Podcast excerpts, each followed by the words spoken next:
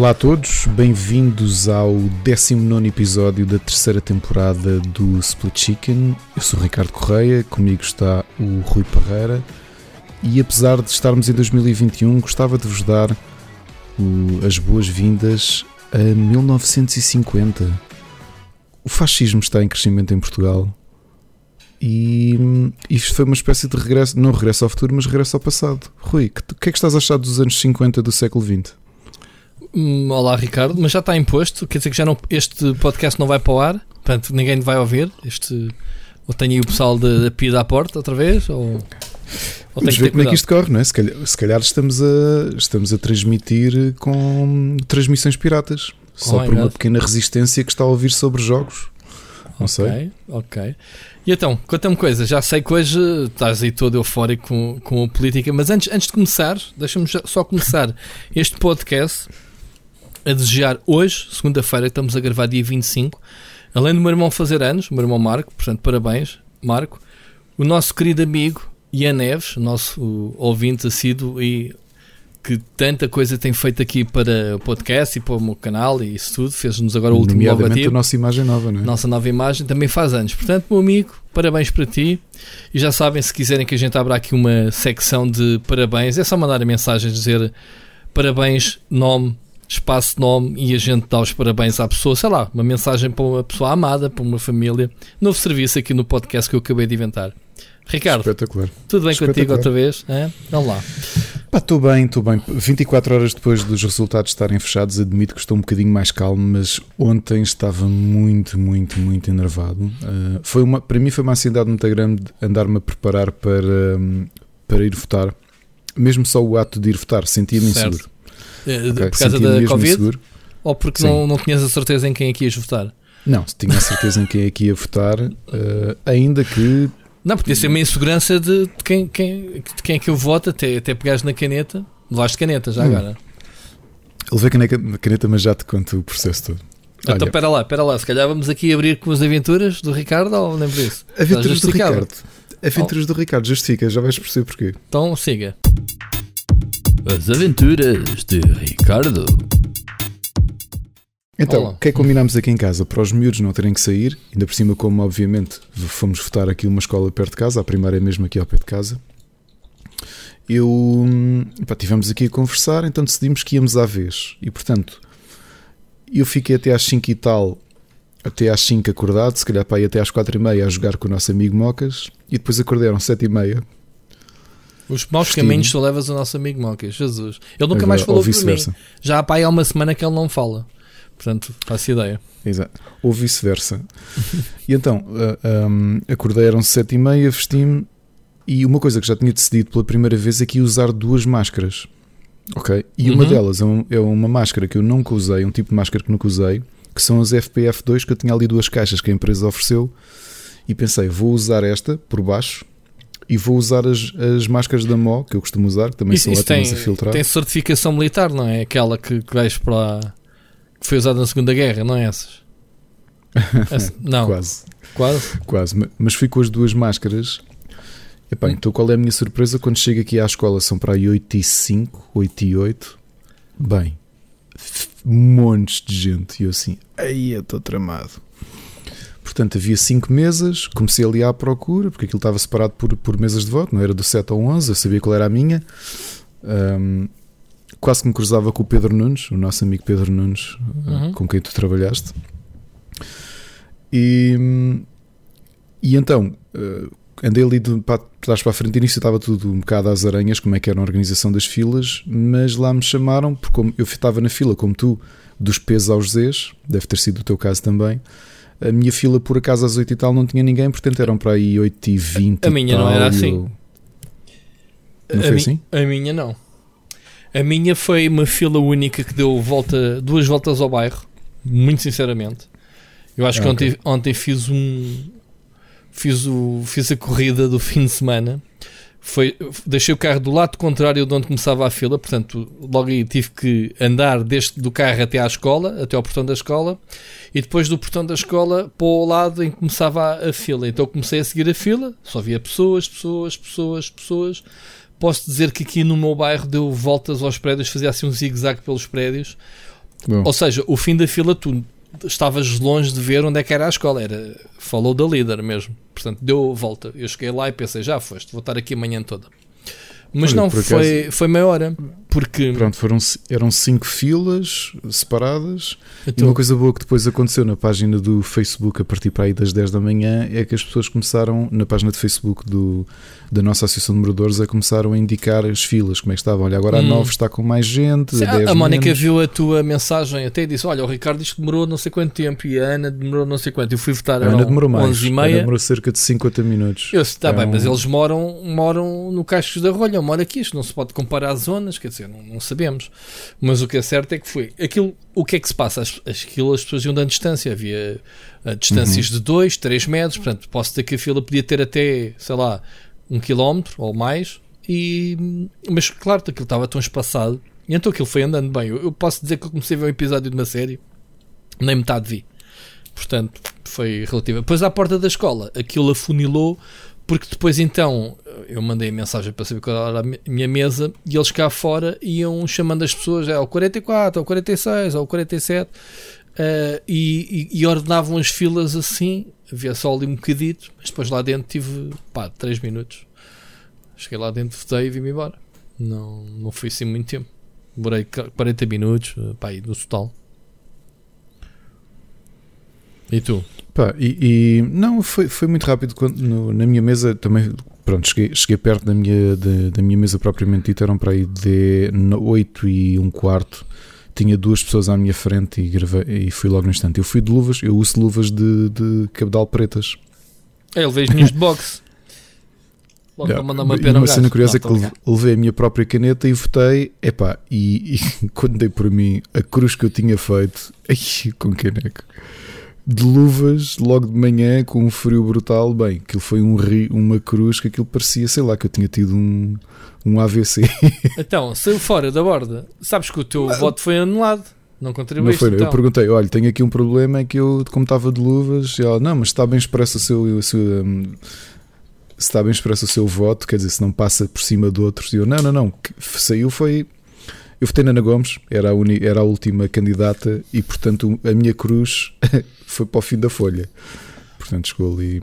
eh, e eu, eu não disse isso, obviamente, lá na mesa, não é? Disse, olha, votei, mas eu, isto saiu bastante do. do não, mas está, está bem expresso o seu. Tá, tá, tá. A cruz está no sítio, só que as pernas que. Não, está tudo ok, não se preocupe.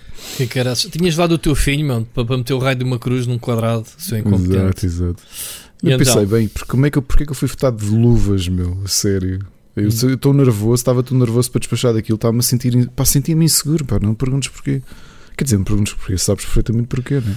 Sim. Sentia-me inseguro. Mas passou. E então, e, e depois, durante o dia, foste quê? Não fizeste mais nada senão acompanhar a, a, a contagem? Fui acompanhando, não, votos, fiz ou- algumas coisas, mas fui acompanhando a percentagem da abstenção, fui, fui Sabes, sabes que eu só soube quem é que tinha ganho, o o Marcelo, porque toda a gente já sabia, não era? Ao fim e ao cabo. Ah, quando me deitei e liguei as notícias, estive tranquilíssimo. Não, nem sequer vi o telejornal porque fiz uma maratona de Crown com a, com a Mónica. Devemos ter visto para aí 5 ou 6 episódios desde as 5 até à meia-noite. não fizemos mais nada, só parámos para, para jantar. E foi mesmo jantar, ir buscar à cozinha e para o sol outra vez. Viciámos completamente. E pronto, foi isso. É pá, mas eu, sabes que eu sofro muito com isto. Pois sabes que a política, bem, eu não, eu, não, eu não sou uma pessoa agarrada à política, tenho as minhas preocupações, mas muito softs. Ehm, Epá, e, e- e- portanto, se quiseres dizer alguma coisa, antes de- aproveita. A semana antes passada entrar- falámos. antes de entrar na parte séria, coisas que eu acho piada de Portugal, ao contrário daquilo que, que o André Ventura espalha pela internet, nas redes sociais, naqueles grupos fechados e afins. Ele chegou a dizer que foi roubado ou não? Como, como o outro? Não, sei, não, não, por acaso não, mas levou com uma- um pacote de pastilhas, não é? De, um- de uns apoiantes Foi? da Ana Gomes muito estranhos, não é? Que tinham cartazes da Ana Gomes e tudo, que é aquela coisa. E deram-lhe com pastilhas? Quê? René? Não. Eu, montes de gente pela internet dizia ah, como o André Ventura está a fazer aqui o tipo de campanha a seguir a checklist toda do Trump e do Bolsonaro, ele quinta ou sexta vai ser agredido em público para se poder vitimizar. E foi? Tal e qual. Ok. Tal e qual. Estava em Setúbal e levou com umas caixas de sementes vazias. Sementes? Sementes. Pastilhas de Ah, sementes. sementes, sim. E então? E então foram filmar, era assim um grupo de tipos com cartazes a dizer Ana Gomes. E eu, Uou! Foi tudo staged. Foi a malta dele. Ou seja, a malta. Primeiro, Ana Gomes praticamente não está a fazer como ninguém, ninguém está a fazer campanha, não é? Ana Gomes não tem cartazes, não andam com cartazes A3, ninguém tem cartazes. E portanto, imagina, tu queres ir a tirar coisas ao Aventura e lembras-te de tirar um. Eram uns cartazes da Ana Gomes, da que tipo um JP que mandaste imprimir no centro de cópias. E ao mesmo tempo uns cartazes escritos em, em, em, em, em Isso aconteceu em cartão. Aconteceu em cartão a dizer fascista Hitler sem H. És o Hitler sem H, seu fascista. E eu assim, uou. Pá, não sei, mais stages que aquilo. Aliás, ele levou mais na cara com os seguranças a tentarem baixar-lhe a cabeça para ele, ele entrar dentro do carro do que, do que a caixinha de sementes que, que lhe atiraram. Sentiu as mãos dos seguranças na cabeça. Acho que não, tu vês a repetição e tu vês cada caldo que eles lhe deram para ele entrar na, na, na carrinha. Epá, que é Mas isso? ele depois no dia seguinte disse que, que magoou-se muito na perna. Eu, Ok, pronto, está-se bem. Pá, porque é aquela coisa, tu, tu, que, por exemplo, tu queres ir atacar um candidato e. Mas isso Epá, foi como e- o Bolsonaro também levou uma facada, mas foi de um amigo dele, não foi? Pá, Dizem, não foi. dizem que foi Pois. uma facada interna para. Pronto. Pois, pois, pois. Não é? pois. Hum. E. Mas pronto, e uma pronto. facada em semente. Eu preferi os sementes, é mais económico. Então és parvo, ok? É capaz de não dar prisão. Não estás no Brasil, Estás- não é? Tu estás parvo, ok? Então eu também, se quisesse que me agredissem só para eu, para eu chorar um bocadinho, também preferia que me atirassem com uma caixa de sementes, mesmo que podia não estar vazia, podia estar cheia ainda. Ah, Que é, caralho. Até podia ser uns menos. Uns menos. Não, não, acho que não é tão fácil de atirar, se pensares bem. Não é porque dentro da é. Coca-Cola, deitar dentro da Coca-Cola um mentozinho e apontar para o gajo. Pronto, siga, Hum. para isso. E então, eh, ouvi dizer que ele se ia demitir eh, se ficasse pera, atrás da então- Ana Gomes, não Não, era? isso é uma promessa antiga do Ventura, não é? Mas como promessas dele valem o que valem, não é? Basta relembrar quando ele ainda era comentador de do Benfica na CMTV que Eu fez sabia uma dessa aposta o- cena. Hum. A, a dele ter feito a aposta. Não, não Sabias sabia dessa? que ele era comentador do Benfica. Foi, foi, foi durante muito tempo. E ele fez uma aposta com o comentador do Porto que se o Benfica ganhasse, o outro tinha de vestir a camisola do Benfica e o tipo fez. E depois fizeram a aposta noutro, noutro duelo entre o Benfica e o Porto e o Benfica perdeu. O, o outro tipo foi ao Estádio Dragão mandar fazer uma camisola do Porto a dizer André Ventura e quando lhe trouxe ele disse: Não é assim, eu sou uma, uma pessoa de palavra, mas epá, esta aposta não foi bem feita, portanto eu não vou vestir a camisola.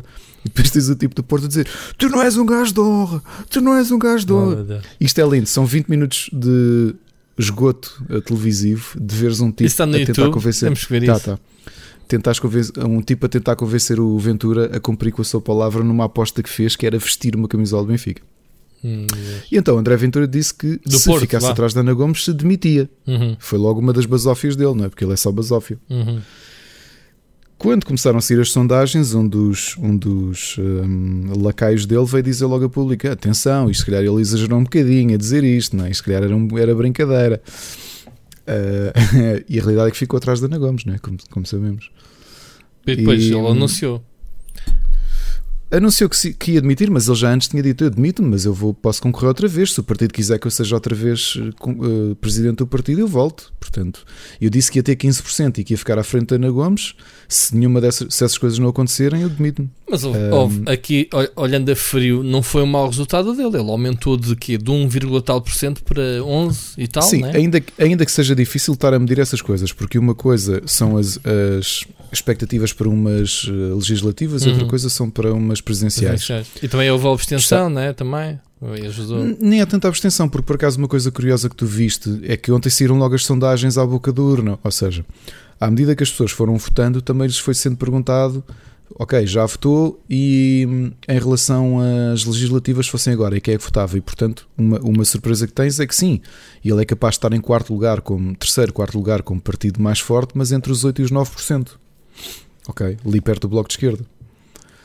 Uma Sig- coisa não é significa a que outra. se as legislativas fossem agora, ele conseguia meter quê? Dois, três deputados Já me Assembleia? prometo de onde Oh. quantos são, mas sim, mas. eh, Mas como é que isso acontece? Falando um bocadinho e olhando para as, para, para as sondagens todas que temos acompanhado, e a semana passada temos, falámos disso, que foi O PS continua, uh, mesmo com o desgaste toda da pandemia, uh, ontem subiu as intenções de voto. Uh, as, as, sondagens desta semana davam entre 42% e 39%, o que é brutalmente elevado para um partido que está no governo há 5 anos e que está a governar durante o período mais difícil que Portugal já assistiu, não é?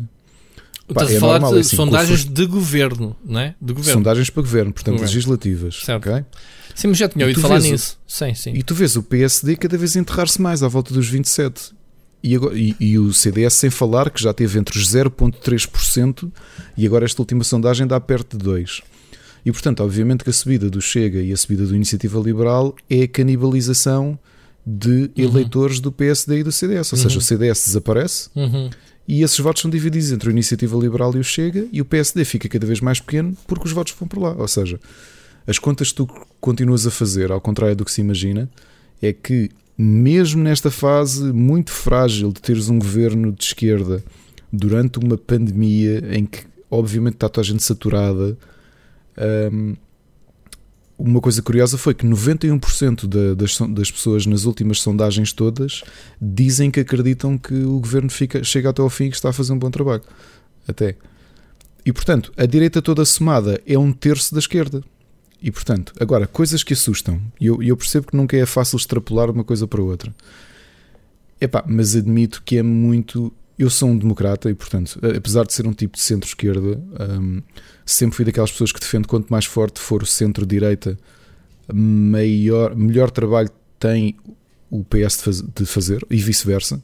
Portanto, se o PS for forte e o PSD for governo uh, e fizer uma boa oposição, o PSD tem que fazer o melhor trabalho, ou obrigatoriamente, ou deveria fazer o melhor trabalho.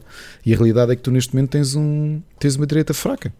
E essa direita fraca vai alimentando estes populismos do, do como o André Ventura, não é? Porque Pá, é assim. Mas o, o que é que se passa com o PSD? O, o Rui Rio é uma pessoa inteligente, quer dizer, ele sabe. Ele não é burro nenhum, quer dizer, ele tem ganho cargos e, e tem no Porto e não sei o quê. Ele não é burro nenhum, só que ele está com um problema difícil de resolver. Eu ainda há bocado estava a falar com um amigo meu que é, é um história. É a falta é, dele, é, a máquina é. Muito, não, acho que é, é, se calhar também um bocado de teimosia dele. Ou seja, primeiro eu acho que ele tem uma raiva brutal ao, ao Partido Comunista. E como é que tu notas isto? É inadmissível veres um, um, um, dirigente do segundo maior partido, ou um dos maiores partidos portugueses, a ficar contente de ver o Chega a ter mais votos que o PCP no Alentejo. Ou seja, é como tu estás a dizer, tu, é, tu tens o SAP, trabalhas para o Saptec e vocês estarem contentes do vosso maior concorrente ou de um concorrente vosso ser maior do que o outro concorrente. Estás, é estranho, estás a perceber? É aquele tipo de comentários que tu pensas, tu não dizes isto, uhum. deixas que os outros digam. Uhum. E, e, ele não está a conseguir não está a conseguir capitalizar nem por um lado nem por outro. Ou seja, por um lado tentou moderar-se e ele não teve carisma suficiente para que o eleitorado do centro, porque vamos ser sinceros, o Marcelo Rebelo de Sousa ganha com 62% dos votos, ou seja, muita gente do PS, se lhe a maioria das, das, pessoas do PS votaram no Marcelo Rebelo de Sousa, uhum. porque o PS não tinha candidato, e muita gente do PSD também porque felizmente Portugal continua a ser, na sua maioria, um país equilibrado, ou seja, a maioria do eleitorado está todo ao centro, não, não cai em, extremos. Uhum. E, a, e, o, e o, o Rui Rio sempre tentou nestes últimos anos, desde que é presidente do PPT-PSD, fazer este. Tentou inicialmente encostar-se mais ao centro para tentar roubar eleitorado ao António Costa e eu acho que não conseguiu porque, e, e, eu não sou especialmente fã do António Costa, mas admito que ele é possivelmente o melhor jogador disto tudo. E, e tu precisas de ter um carisma brutal para conseguir. O António Costa tem um grande jogo de cintura, sempre teve. Sempre teve, ele é altamente carismático. Ele tem um monte de defeitos. Como eu digo, não é, não é a pessoa que eu mais admiro, mas reconheço-lhe que não existe ninguém em Portugal que jogue isto como ele e o Rui Rio não tem sequer um décimo do carisma de António Costa e portanto não conseguiu por ali. Uhum. E o que é que ele acreditou? Espera lá que aqui, se formos, se nos começarmos a encostar à extrema direita, pode ser que tenhamos sorte por aqui. O problema é que ao fazer isso, especialmente com o acordo recente que houve na governação dos Açores, ele fez uma coisa que eu acho que foi um tiro no pé, que é, novamente, a maior parte do eleitorado do PS está no centro ou vota PS ou vota PSD, por isso é que os dois costumam ser governo, desde, desde, a, desde o do fim da ditadura. E muita gente olhou para o PSD quando ele, a ele o PSD encostar-se ao, ao, Chega, que é um partido um, populista e com lives fascistas e com muitos fascistas lá dentro e pensou: eu, eu não quero votar neste porque isto está próximo daquilo e portanto não vou votar nisto. E acho que é uma das explicações pelas quais a iniciativa liberal sobe e o PS não desce, porque está a capitalizar estes votos todos. Portanto, o trabalho é muito difícil. Eu fartei-me ter esta discussão ao longo do dia. Eu acho que não se pode isolar, mas tem que se ver com cuidado. Teres um candidato que abertamente é xenófobo e racista e misógino, ter quase 500 mil votos é assustador. Porque acho que há, há vários tipos de pessoas que votaram nele. Um, as pessoas que são abertamente fascistas, portanto, não vamos brincar. Existem fascistas em Portugal. O fascismo não, não acabou assim há tantos anos e há muita gente que tem saudades daquilo. Ao bocado estava okay? a ouvir uma mensagem, um, um tweet de alguém que dizia perante estes resultados e estes números que tu agora acabaste de dizer, um, numa situação sem pandemia, eu cruzo-me todos os dias com um fascista na rua e não sei. Exato. Não é? A pandemia também exponencia isto tudo, não é? Porque tu repara, o próprio Chega acaba. O André sabe como é. O André Ventura sabe jogar esta porcaria também. Não acho que ele vá. Ele não tem o mesmo acho que não tem a mesma inteligência ou sagacidade de um António Costa que anda nisto há muito mais anos. Uh, e acima de tudo, o André é um oportunista, portanto, não tem, não tem ideologicamente grandes definições. Ele pode acreditar hoje numa coisa e amanhã outra, desde que aquilo dê cliques. É indiferente. Portanto, aquilo, ele é um produto dos nossos tempos, é um produto das redes sociais. Okay? Uhum. uhum. É um produto da CMTV. Se agora estiver na moda isto, ele vai dizer isto, amanhã vai dizer outra coisa. Então, okay? Mas, mas diz-me lá que é para não andarmos aqui devagar em relação aos resultados o que é que isto representa para o Chega no futuro? Ou seja, ele sai vitorioso ou derrotado com os resultados, porque pá, eh, tu podes ter um objetivo, mas nunca sabes se vais lá chegar. Nas eleições tudo pode acontecer. Ele demitiu-se por causa do, de uma birra, né? como tu dizes, uma, uma aposta ou whatever. Uhum. Mas o que é que isto pode representar para o partido e para o futuro de Portugal, estas, este, este resultado para ele? Olha, eu normalmente digo que não, se, não podes extrapolar por uma razão simples. O Tino de Rans, o Vitorino Silva, nas presidenciais de 2016 teve uh, eh, 160 mil votos. Uhum. Ok? Menos 350 mil do que o Ventura. E o Tino de Rans acaba por ser um bocadinho o voto antissistema, que é aquilo que muita gente diz que é o voto antissistema. Já agora, eu há bocado dizia que parte do eleitorado de Ventura hão de ser estas pessoas abertamente fascistas, que existem em todo o lado. Aliás, repara que Cascais foi dos sítios onde o Ventura ganhou mais em segundo, ficou em segundo lugar, mas mais destacado da Ana Gomes. Uhum. E desculpem quem me ouve, me ouve de Cascais, mas obviamente nós sabemos que a situação ou o substrato socioeconómico dali de uma grande zona de Cascais é diferente, por exemplo, de Oeiras ou da Amadora ou quer que seja. Ok? Isso é verdade. Ou, ou de Velas. Oeiras é parecido. Oeiras e Cascais vai dar. Um, a seguir, um, e depois há um segundo eleitorado, que é um eleitorado mais inculto um, e menos conhecedor. E eu vi isso porque nós todos, e eu falei não só aqui em casa, mas também com amigos, que muitos de nós percebemos que tínhamos familiares que seguiam o Chega. E seguiam o Chega porque ah, ele diz umas verdades, mas tu leste o programa, tipo, se aquilo for algum dia aplicado, tu perdes uma série de coisas. As pessoas dizem, já ah, não me interessa. Tipo, ele até diz umas coisas e parece que está contra isto, então vou votar nele. Estás a perceber? E isto é uma coisa um bocado perigosa. Isso foi, o, foi o pessoal que, que, perante esse, essa posição, votou no Brexit. E depois deu Exatamente. merda que e deu. depois não sabiam o que é que. Tu disseste muito bem, ainda hoje estava a falar isso com um amigo meu que depois deu o exemplo.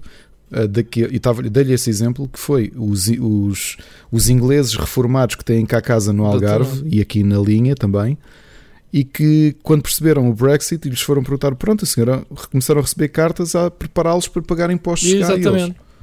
Vai. Então, mas porquê? Eu só votei para os imigrantes não entrarem no meu país. Yeah, então, não era que só isso que a fazer? A votar. Era, era, muito mais do que isso. Então, mas isso não é justo. Eu sou um cidadão da Europa. Yeah, mas o teu país, tu votaste para o teu país Triste, sair da é União Europeia. Muito ah, mas ninguém me disse isso. Azar.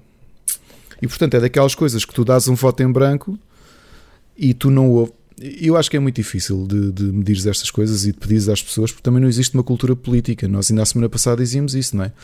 Uh, o, o, que o Observatório Europeu uh, de Cidadania mostrou é que Portugal é da União Europeia dos 27 o país com menos interesse em política. Pá, falo, eu falo por mim, oh, oh, oh, Ricardo, falo por mim em termos de seguir ativamente, ok? Há coisas e assuntos que me, que, que me, que me, interessam e, e tenho muitas vezes que tenho o Parlamento aberto e a ouvir, percebes? As cenas, e até às vezes mesmo para nível de trabalho sigo. Um, mas não é algo que me fascine, percebes? Uh, só tento perceber o básico, o que, é, o que é, qual é o impacto vai ter na minha vida ou nos que me rodeiam. Obviamente. Uh, agora, agora o, que é que eu tinha a dizer? É que é difícil extrapolar, porque eu dava a caso do Tim Rans. O Tim Rans teve 150 mil votos. 150 mil votos e o que é que ele pensou? Vou fazer um partido. Olha, porque isto pode ser capitalizado em, em, termos legislativos. Ele criou o RIR, o reciclar, Sim. interagir. Mas houve uma coisa, tem 150 mil. E quantos followers é que ele tem? E donations já? Reparaste? Porque o, não, o, o setup dele ah, e as live streams dele, é, viste? Temos que falar nisso, quer dizer. Eu... É verdade, o Tim Ranch tinha um setup da Razer brutal que mete inveja a muito streamer. Houve muita gente no, no Twitter que disse: pá, o Tino tem um setup melhor que o meu, meu. Yep. É que é possível. Mas pronto, Tino Gamer. Continua lá. O Tino Ranch, que curiosamente, como sabes, os candidatos têm todos de declarar e mostrar abertamente, ao contrário da América, que não é obrigatório, em Portugal toda a gente tem que mostrar tudo. Todas as casas que têm, todos os negócios, os empréstimos, as hum. contas bancárias. Hum o Tinte Rãs, toda a gente ficou surpreendida de saber quanto é que ele ganha como calceteiro. É muito mais do que a maior parte das pessoas imaginam. Ele continua a exercer calceteiro, ele já não está a exercer é um, no é cargo político? Não, já não é presidente da junta há muitos anos. Okay. Ele continua a ser calceteiro e ele declarou 25 mil euros de rendimentos brutos de 2020. Ok. Mas okay. se calhar trabalha por conta própria ou não? Pode ter uma empresa. Não, acho que trabalha por conta do. Não sei se é por conta do outro ou por conta do outro. Não, não sei. Scalestar é também é uma precisão em vias de extinção, portanto, os tipos devem, se ele for especializado. A Calcer ele faz quê? Desenhos também? Ou, ou faz aquelas sei, calçadas portuguesas? Não é uma coisa. Não, estou a falar sério. A calçada eu portuguesa sei, sei, não sei, claro é um, é um, é tem sido um, uma cena, tem havido movimentos até para salvar, porque está uhum. a ser uhum. substituído. Epá, mesmo que se, que se preserve os padrões, mas são tipo placas de placas inteiras, já não é ali pedrinha a pedrinha como antigamente, entende?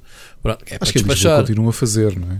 Ah, pá, para tapar os buracos e isso, mas, uh, mas está-se a perder cada vez mais. Há muitos sítios em que aquilo já mete a areia, aquela granulado por cima nos passeios e, mas pronto, Lisboa é dos, dos poucos que, que, ainda, que ainda tem, mas está-se a perder. A, par, a, parte irónica e os nossos, os nossos seguidores que seguem a iniciativa liberal, não é? que supostamente é aquela ideia do, do empreendedorismo e do, a, a, pessoa que ganhava menos era precisamente o, o candidato da iniciativa liberal que, apesar de ser consultor de uma série de empresas, declarou 17 eh, mil euros só de, de brutos. Mas, declarou, mas não declara o o Abreu dá cá ao meu, para não. Não, não declara o Não fora. declara quanto é que as empresas que ele pretende ou que, que dirige fazem de lucro, porque isso não é obrigatório.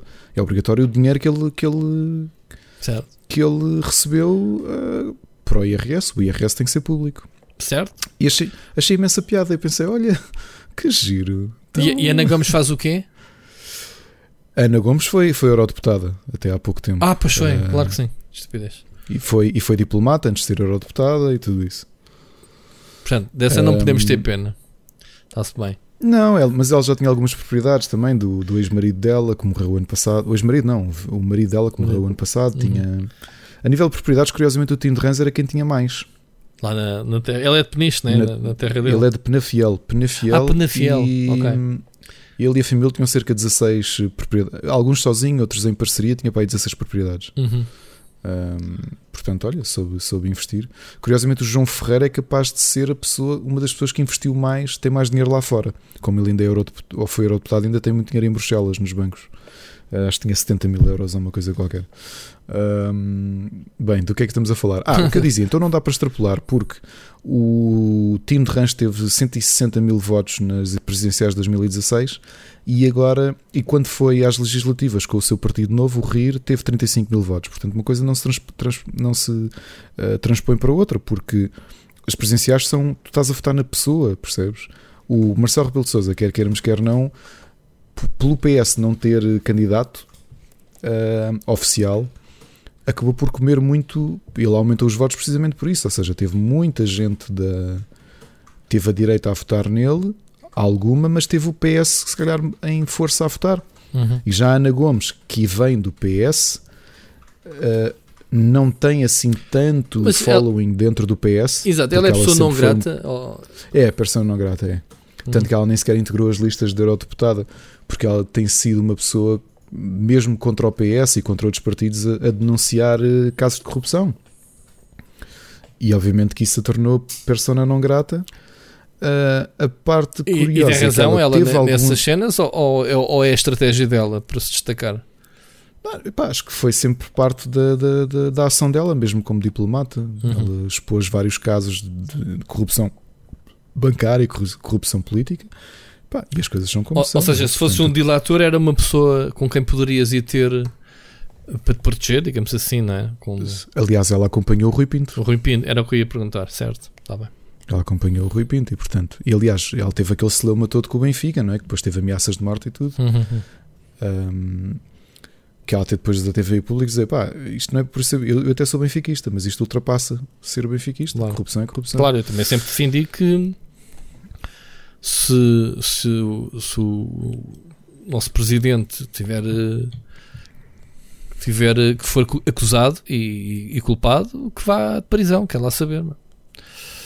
Bem, Bem, e, não pode então, tudo. Hum, acho que as votações dela não foram más, tendo em conta que ela não é muito querida dentro do PS. Eu tenho muitos amigos que pertencem à estrutura do PS e, e vi-os a votar no PS e dizer eu votei a contragosto, uhum. sendo que a grande maioria do PS votou em Marcelo Rebelo de Souza. Uh, era uma candidatura que tinha apoio do LIVRE e do PAN, portanto, dois partidos pequenos, mais o Volt Portugal, que é recente e acho que também deu ali uma perninha. Foi a votação uh, mais expressiva de uma mulher candidata a Presidente da República. Uhum. 500 e poucos mil votos. E portanto, as coisas, eu acho que as presidenciais são o que são, porque eu tenho algum receio novamente por isto. Eu sei que as pessoas votam por pessoas e o Chega, ao contrário dos partidos conhecidos e os partidos grandes, é um partido de uni, que chamam, dizem que é um partido unipessoal, ou seja, vive só do André Ventura, tu não conheces mais ninguém lá dentro, nem ele quer que tu conheças. Certo. Ou Era seja, o que estavas ele... a dizer a semana passada. Se o André Ventura saísse do partido, o partido desaparecia. Mas ele saiu esta semana. Agora, Resta saber se é saiu, mas, saiu, mas isto é tudo. Ele gosta. Vamos andar aqui não sei quantos dias a fazer manchete à volta dele, porque ele saiu e será que volta? Percebes? Isto é o que ele quer: é, é cliques, é Facebook. Ele é o candidato de Facebook, percebes? Do melhor, no seu melhor e no seu pior. E portanto, eu acho que é preciso ter cuidado, que quer dizer que uma coisa que tu até hoje nunca tiveste foi abertamente permitires que um candidato fosse xenófobo e fascista e é, portanto, não tudo aquilo que é dito é abertamente uh, colado ao fascismo, e tu sabes que os partidos neonazis o, o, o, acolhem, e ter 500 mil, quase 500 mil votos é assustador, percebes? O que quer dizer que uh, esta, esta falta de cultura que existe em Portugal também passa por isto, que é tu não conseguires as pessoas não ligam, eu percebo. O português comum tem as suas preocupações, quer chegar ao final do mês com dinheiro para pagar as contas e cuidar da sua família. Não se vai pôr a ouvir falar sobre política. Ou, e, portanto, vês um tipo que até o, tipo, o, o discurso dele está feito para o português comum, ou seja, aquilo é vazio, aquilo não diz nada. Aquilo é nada. E, a, e a, os próprios, a própria gramática utilizada é tudo muito básico, percebes? É tudo grito, é tudo frase de Facebook. Porque é o que vende. A coisa resultou noutros países, foi assim que o Trump chegou a presidente, percebes? E, e eu quero acreditar que a coisa cá é contida e, portanto, que o resultado não chega a de começar a, a, a desinflar. Eu faço duas comparações. Uma, é com Mar, uma é com o Marinho Pinto, que tinha sido bastonário da Ordem dos ah, Advogados. falado, sim, sim. E, não é? e é um tipo semelhante e que teve uma eleição e a seguir desapareceu. Também era aquele voto protesto, ele é que diz as coisas como são e depois uhum. desapareceu. E outra coisa também não esquecer, nas presidenciais de 2011, o Fernando Nobre, que era o diretor da AMI, era um candidato independente e teve 600 mil votos. Uhum. Eu próprio votei nele. Uhum. Okay? É um dos votos que eu mais me arrependo na minha vida, mas eu votei nele. E, e, e as presidenciais são o que são, valem o que valem. Portanto, mas temos que tirar algumas notas e uma delas é que todos os democratas, sejam de esquerda ou de direita, têm que ter cuidado porque o grande risco de, de tu permitires que o fascismo ou este extremismo que está quase a fazer 100 anos, não é? E que trouxe uh, uma das piores uh, fases, um dos piores momentos da história da humanidade, um, tudo começa devagarinho, não é? Claro. Tudo começa quando tu não te deixas de preocupar, é tipo, ah, ah, tipo ciganos, cortar mãos e não sei o quê, isto falou-se tanto das presidenciais. Uhum. Se fores ladrão, corta-se as mãos e tu ficas, pá, pera lá, nós já não, não avançamos já muito como sociedade. Porque aquilo que eu dizia, ao contrário do que ele diz, Portugal continua a ser. Ah, era uma piada que eu queria fazer, não sei se não acaba aqui a discussão sobre, sobre isto. Ao contrário do que o Ventura espalha e muita gente repete, sim, há problemas de segurança como existem em todos os países do mundo. Portugal continua a ser desde há 3 anos, o terceiro país mais seguro do mundo. Éramos o quinto, subimos para o quarto, somos o terceiro. Ok? De ser o terceiro país mais seguro do mundo não quer dizer que não exista criminalidade, porque literalmente existe criminalidade em todo o sítio. Ok? Quer dizer é que, felizmente, nós somos um país seguro. Onde é que tu consegues medir isso? Não sei se acompanhaste ontem a noite eleitoral, mas o nosso Presidente da República vota em Celurico, uh, Celurico Uhum. de Baixo, Uhum. Cel- Celurico de Basto, não é? Uhum. Ele fez o trajeto até a casa dele em Cascais de carro a conduzir. Ele chega, estaciona à porta de casa, estão lá os jornalistas. Ele sai sozinho, tira as malas do carro, tira os sacos das compras, a falar com os jornalistas. O Presidente da República, sozinho, ali na rua a falar. Até uma jornalista da TVI, ou logo foi que lhe pergunta: Senhor Presidente, quer ajuda para levar os sacos? E ele diz: Não, deixe estar, eu levo. Abre a porta de casa, pôs aos sacos e vem cá fora porque se tinha esquecido da chave. Tu também não, é, carro. não é- estás na América, não, não estás na Coreia do Norte, também não, não, é, não, não estás no Brasil. Em Portugal ninguém lhe quer mal, caraças. Pá, Apoias ou não o Marcelo, penso eu que neste momento. Houve. Nunca Mas fez mal a Marcelo, ninguém. Como todos os outros políticos. Não sei, não sempre- sei se o Ventura tu sempre- sozinho, tu ainda aqui semana passada disseste que ele anda com 3 ou 4 gorilas. Não sei Isso se é um comentário, um comentário muito bom. Não sei se foi a Constança Cunhissá no Twitter que disse ou não. Que foi. hum, é curioso como nós vemos o presidente de um país que vai às compras sozinho. Olha, quando ele, quando ele acabou de pôr as, as coisas em casa, ele disse aos jornalistas: Desculpem, eu vou ali só comprar o jantar. Ele depois foi a uma churrascaria ou qualquer coisa, O- sozinho. ele. Buscar o jantar. porque ele estava mesmo Pá, sozinho, foi? Estava mesmo sozinho. Novamente, nós estamos habituados a olhar para Portugal, mas não nos esquecemos que Portugal, ao contrário também do que outras pessoas imaginam, Portugal é um país de primeiro mundo, é um país desenvolvido, pertence à União Europeia e é um país que tem o quê? O 40 lugar em PIB do mundo. Nós não somos um país pobre, somos um país pá, média alta comparado com o resto do mundo, não é? Não somos um país rico. Mas o nosso presidente Já fomos mais Vai ao- pobres, vá, digamos assim. já, fomos, já fomos muito mais pobres, obviamente. O nosso, o nosso presidente vai ao mini preço sozinho. E o nosso, o nosso presidente em noite Sim, eleitoral mas vai lá ver comprar uma um coisa. frango de churrasco. Ó oh, oh, oh, Ricardo, também 20, epá, isso também pode ter sido um, um punch né, do, do presidente. Ainda, ainda a papar uns votos que é, man, eu sou o bué da terra, tipo, percebes? Por- Porque, Não, porque ele não, ele não precisa, ele, quer dizer, ele não tem dinheiro para pagar uma criada, mesmo que fosse, ou ter alguém que lhe fizesse as compras, meu. Porque ele tem mais que fazer do que. As é porque ele também é um cidadão que, que quer estar, não é? Que, Claro que ele tem essa parte eleitoralista, mas se tu pensasses historicamente, olha, se calhar até mesmo naquela fase conturbada do, do PREC, em que o nosso presidente era Ramalhianos, essa fase se calhar precisava de um bocado mais de proteção, mas a partir daí os presidentes seguintes tiveram a ter bastante liberdade. Mário Soares era como era, andava completamente à vontade como presidente, o Jorge Sampaio também, o Marcelo Rebelo de Sousa a mesma coisa, anda no meio das pessoas. Porque tu és um- tens um país, hum, tens Mas- um país mas- pacífico. mas, aquilo que tu disseste, mas é diferente. razão, tu o, podes concordar o com- presidente não toma decisões, não é polémico. O presidente é uma bandeira, meu, em Portugal. Não percebeste? Por isso é que as eleições de ontem também a abstenção, tipo, ah, votar para quê? Não Eu é? não acho que seja só isso. Olha, é o que eu te dizia. Acho que foi Constância Cunha Issa que disse. Não me lembro se foi ela, se foi outro, outro comentador político que disse no Twitter. E, e tem razão, que é... Mesmo comparando com os outros candidatos todos, Ana Gomes não dava com seguranças, o Tim de Rans obviamente não dava com seguranças, a Marisa Matias também não, nem o, Jorge- o- o João Ferreira, nem o Tiago Maia Gonçalves. Uhum. O Ventura é o único porque é o que ela diz, que é quando tu alimentas ódio, Claro. pá, tens Claro. de começar a proteger-te. E Claro. quando tu vês a antítese que é, novamente, o, o presidente Marcelo Rebelo de Sousa, ele estava a ser reeleito, mas ele continua a ser presidente até daqui a uma semana. Claro. Ele, ainda não, ele, ele ainda não tomou posse. Claro. Ele foi sozinho a conduzir até ao à Faculdade de Direito para fazer o discurso. Tá bem, Sim, só, só ele faz existe isso um tempo acho que é- neutro, não é? Ele continua a ser o presidente, exatamente. Ele continua a ser o presidente. E, e tu vês que este tipo de liberdade acontece é exatamente por, pelo que tu dizes, porque tu historicamente estás habituado a respeitar as pessoas. Eu não votei no Marcelo Rebelo de Sousa. É mais do que público, eu fiz campanha pelo Sampaio da Nova. Ele é o meu presidente da República. Eu obviamente que lhe tenho respeito. se- se- e eu conheço muito antes dele ser presidente da República. Eu falei com ele muitas vezes. no- na altura que estávamos no Senado da Universidade de Lisboa. Mas respeitas o Marcelo, lá está. Não é? Claro que respeito o Marcelo. Eu posso não, posso não ter a mesma ideologia, não foi o candidato que eu, que, eu, que, eu, que eu apoiei, nem que fiz campanha. Venceu. Se me cruzasse com ele, dizia-lhe bom dia, boa tarde. Ele não se lembraria de mim de certeza, mas merece esse meu respeito. Mas ele nunca foi uma pessoa que alimentou ódios. E tu também, historicamente, não estás muito habituado a ver política em Portugal com, com as pessoas a alimentarem ódio.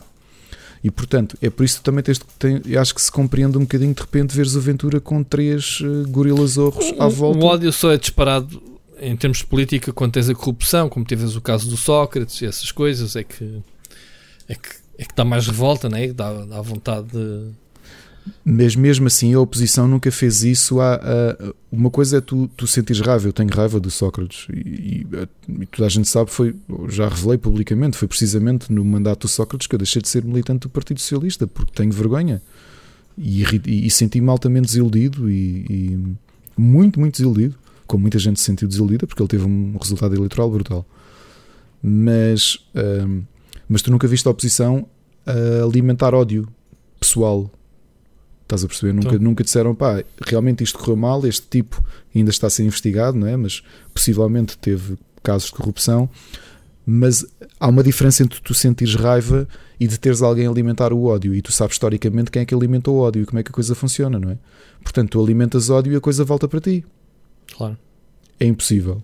Tu consegues. Portugal sempre, eu acho que historicamente, e mesmo na fase quente, mesmo na fase quente do pós-25 de Abril, em que as coisas estavam todos a cortar à faca, acho que as pessoas sempre conseguiram manter um certo nível de, de comentário, percebes? Um, um, certo nível de oposição e de luta política. E infelizmente aquilo que eu sinto estas presidenciais e que eu espero que a população e mesmo os políticos todos saibam, limpar um bocadinho o ar. Uhum. Porque está provado que basta uma pessoa para atirar a lama para cima de toda a gente e tu sujaste. Claro. Muito bem. E é isto, um comentário político em 40 minutos. Pô, isto foi uma tarefa agora. Portanto, malta, desculpa lá, não é, não é suposto termos esta. Mas acho que a semana passada esta, acho que sim, que, que, que, se deveria de falar destas coisas, até porque lá está, eu pessoalmente aprendo muita coisa com o Ricardo, nestas coisas, só ele é que teve a falar basicamente. Um, e aprendo bastante porque uma pessoa às vezes eh, são coisas que fazem parte do nosso dia a dia. Portanto, a gente não pode estar sempre só a jogar, também tem que perceber um bocadinho o que se passa à nossa volta. É, e esta também perdemos uma, às vezes, especialmente as redes, acho que mostram muito isto: que é tu uh, criares barreiras e não teres. Eh, já ninguém se dá, muito pouca gente se dá o trabalho de tentar compreender o outro lado ou compreender pessoas que se opõem à tua maneira de ver as coisas. Claro. Eu ainda há bocado dizia isso ao Marrocato, apesar de estar ali por, um, por, uma forma como ele discute as coisas, de dizer que tinha acabado de estar ao telefone com um amigo meu do PSD e que votou a Iniciativa Liberal. É uma pessoa com quem eu adoro falar e que nós discordamos de imensa coisa. E exatamente por nós discordarmos de imensa coisa é que eu gosto de conversar com ele. Claro, Percebes? isso é que é, exatamente. Que é exatamente perceber o porquê, qual é o teu ponto de vista. Aliás, este fim de semana fizemos outra videochamada com os nossos amigos com quem passámos a passagem de ano e tivemos até às 3 da manhã a discutir política. E pá, e somos amigos o suficiente para, eu, para gozarmos uns com os outros, não é? Tipo, ah, tu só dizes isso porque na, na verdade és um fasto do caraças, estás a perceber? Este uhum. tipo de uhum. coisas na brincadeira, mas depois debatermos as coisas sérias, tipo, ah, mas repara, se acreditas nisso e se fosse aplicável, este tipo de pessoas iam sofrer com isso e não sei estás a perceber. Yeah. E, e, e, este, este respeito perdeu-se muito. Sabes um exercício que eu fiz? Só, acho que só mesmo para finalizar. Há debates históricos de, de, de Portugal que estão no YouTube por inteiro. Um deles é, se calhar, o debate mais famoso da história de Portugal, que foi Álvaro Cunhal contra Mário Soares nas, nas presidenciais de 86. Uhum. Relembro que essas, esses debates na altura eram quase 4 horas de debate em direto. Quase 4 horas. Na RTP, notas, Puma. Na RTP, na RTP com os jornalistas a fumarem ali, tipo, yeah. a fazer perguntas. Lembras desse estilo? Era pá. Ah, também, eu, 86 é, eu já tinha acordado para a realidade, já tinha 11 anos, portanto, já. Pois. Não, na política, não, esquece. Lembro, olha, desse, desse ano, lembro-me que a gente brincava muito que era o partido APU. Eu não sei o que é que foi feito. APU. Lembras-te? APU era uma, uma coligação. Pá, havia APU, a gente era APU, APU. Era assim. Mais velhos devem se lembrar, portanto, pessoal da minha idade, APU, o partido político, APU. Epá, eu, eu sei que isso era uma coligação, agora me estou a lembrar qual é que era. Coligação. É isso, Aliança Povo Unido. Era o APU? APU que era PCP, uhum. MDP, CDE. Ativo entre 78 e 87, lá está. E eu lembro-me. Exatamente. Lembro-me disso. Mas Bem, pronto. e então o que, é que, o que, é que eu estava a dizer? Só, só que uma, uma curiosidade, como nós mudamos tanto em tão pouco tempo, porque 36 anos, 35 anos não é nada. Tu vês aquele debate quase 4 horas de duas pessoas que, obviamente, que concordes ou não, marcaram a história de Portugal e marcaram alguns deles até as suas ideologias a nível internacional, eram políticos, uh, políticos que definiam ideologias, estás a perceber? Claro. E tu vês os dois a debater, e mesmo depois o debate entre o Mário Soares e o Freitas do Amaral, e tu pensas, epá, uou, nós regredimos imensa imensa coisa. Aquelas pessoas estão ali em 4 horas a discutir mesmo pontos de vista, Uhum. ok? E infelizmente aquilo que tu vês cada vez mais, e estas, estas, estas presenciais e os debates foram isso, As ofensas e as baixas, né? é, As é bocas. tipo rede social transportada Yeah. para o debate. Yeah. Que é, então e olha lá, esta foto Yeah. que tem aqui quando esteve com não sei quem, e tu pensas tipo, uou. Yeah. E depois vês há 35 anos, Mas isso, mas isso demonstra, o, demonstra o, a importância do cargo em si. O facto do Presidente da República, ok, é a figura máxima do Estado e é ele que lhe passa as leis e não sei o quê, pronto. Mas, mas a falta de ação ativa, eh, percebes? Não, não, não faz com que os candidatos também tenham que debater as, as suas ideias ou aquilo que fariam se chegassem à, à, à presidência, não é? Não é isso. É, é um bocado. eh, aqui Parece posso ter a minha visão um bocadinho enviesada, mas eu acho que parte da culpa desta. hum, Eu, eu acho que se foi mudando muito. Cada Presidente da República foi diferente à sua maneira, mas Certo. eu acho que por teres tido, por exemplo, o Cavaco Silva durante 10 anos que foi tão ausente, uh, muito pouco interventivo, raramente aparecia, raramente falava. uh, eu acho que. Pá, E o Sampaio? Alguém se lembra do Sampaio, sinceramente? Sim, o Sampaio acima de tudo aparecia muito porque ele foi o, o presidente que mais medalhou. Ah, No outro dia disse- deu-me o cálculo, ah, deu uma média de um- 1.2 medalhas por cada dia de presidência que ele teve, acho eu. Acho que era qualquer coisa assim semelhante. Ok. Ahm, lembro-me, então, lembro-me porque ele dissolveu a Assembleia quando o Santana Lopes era primeiro-ministro. Esse momento acho que nunca, nunca, ninguém, nunca ninguém vai esquecer. Tá bem, mas isso foi uma coisa tão lógica que o Santana Lopes, mesmo vendo isso à distância, foi ganancioso de poder e lixou-se. Mas pronto, estava-se mesmo a ver que o outro gajo ia puxar a cadeira, mas toda a gente viu até ele. Olha, ele quis já mesmo. Santana Lopes, Tipo, novidade de hoje, dia 25 de janeiro.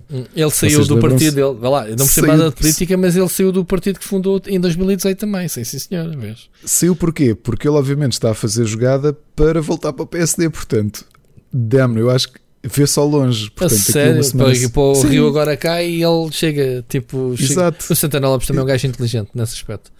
O Santana Lopes também é um Epá. burro, um burro velho, meu. É um gajo, o gajo toda a vida foi político. Eu acho que o Santana Olha, nunca era- fez era- mais nada era- na vida. Morava duas ruas acima da minha, nos Olivais, foi onde ele cresceu. Pronto. Mas esse é aqueles políticos. eh, Pronto, não há, se calhar não há muitos É- políticos como ele. É tão giro, é tão giro. É. Bem, mas, mas olha, é, é isto, mas a realidade é que nós caímos muito e, e mesmo quem não.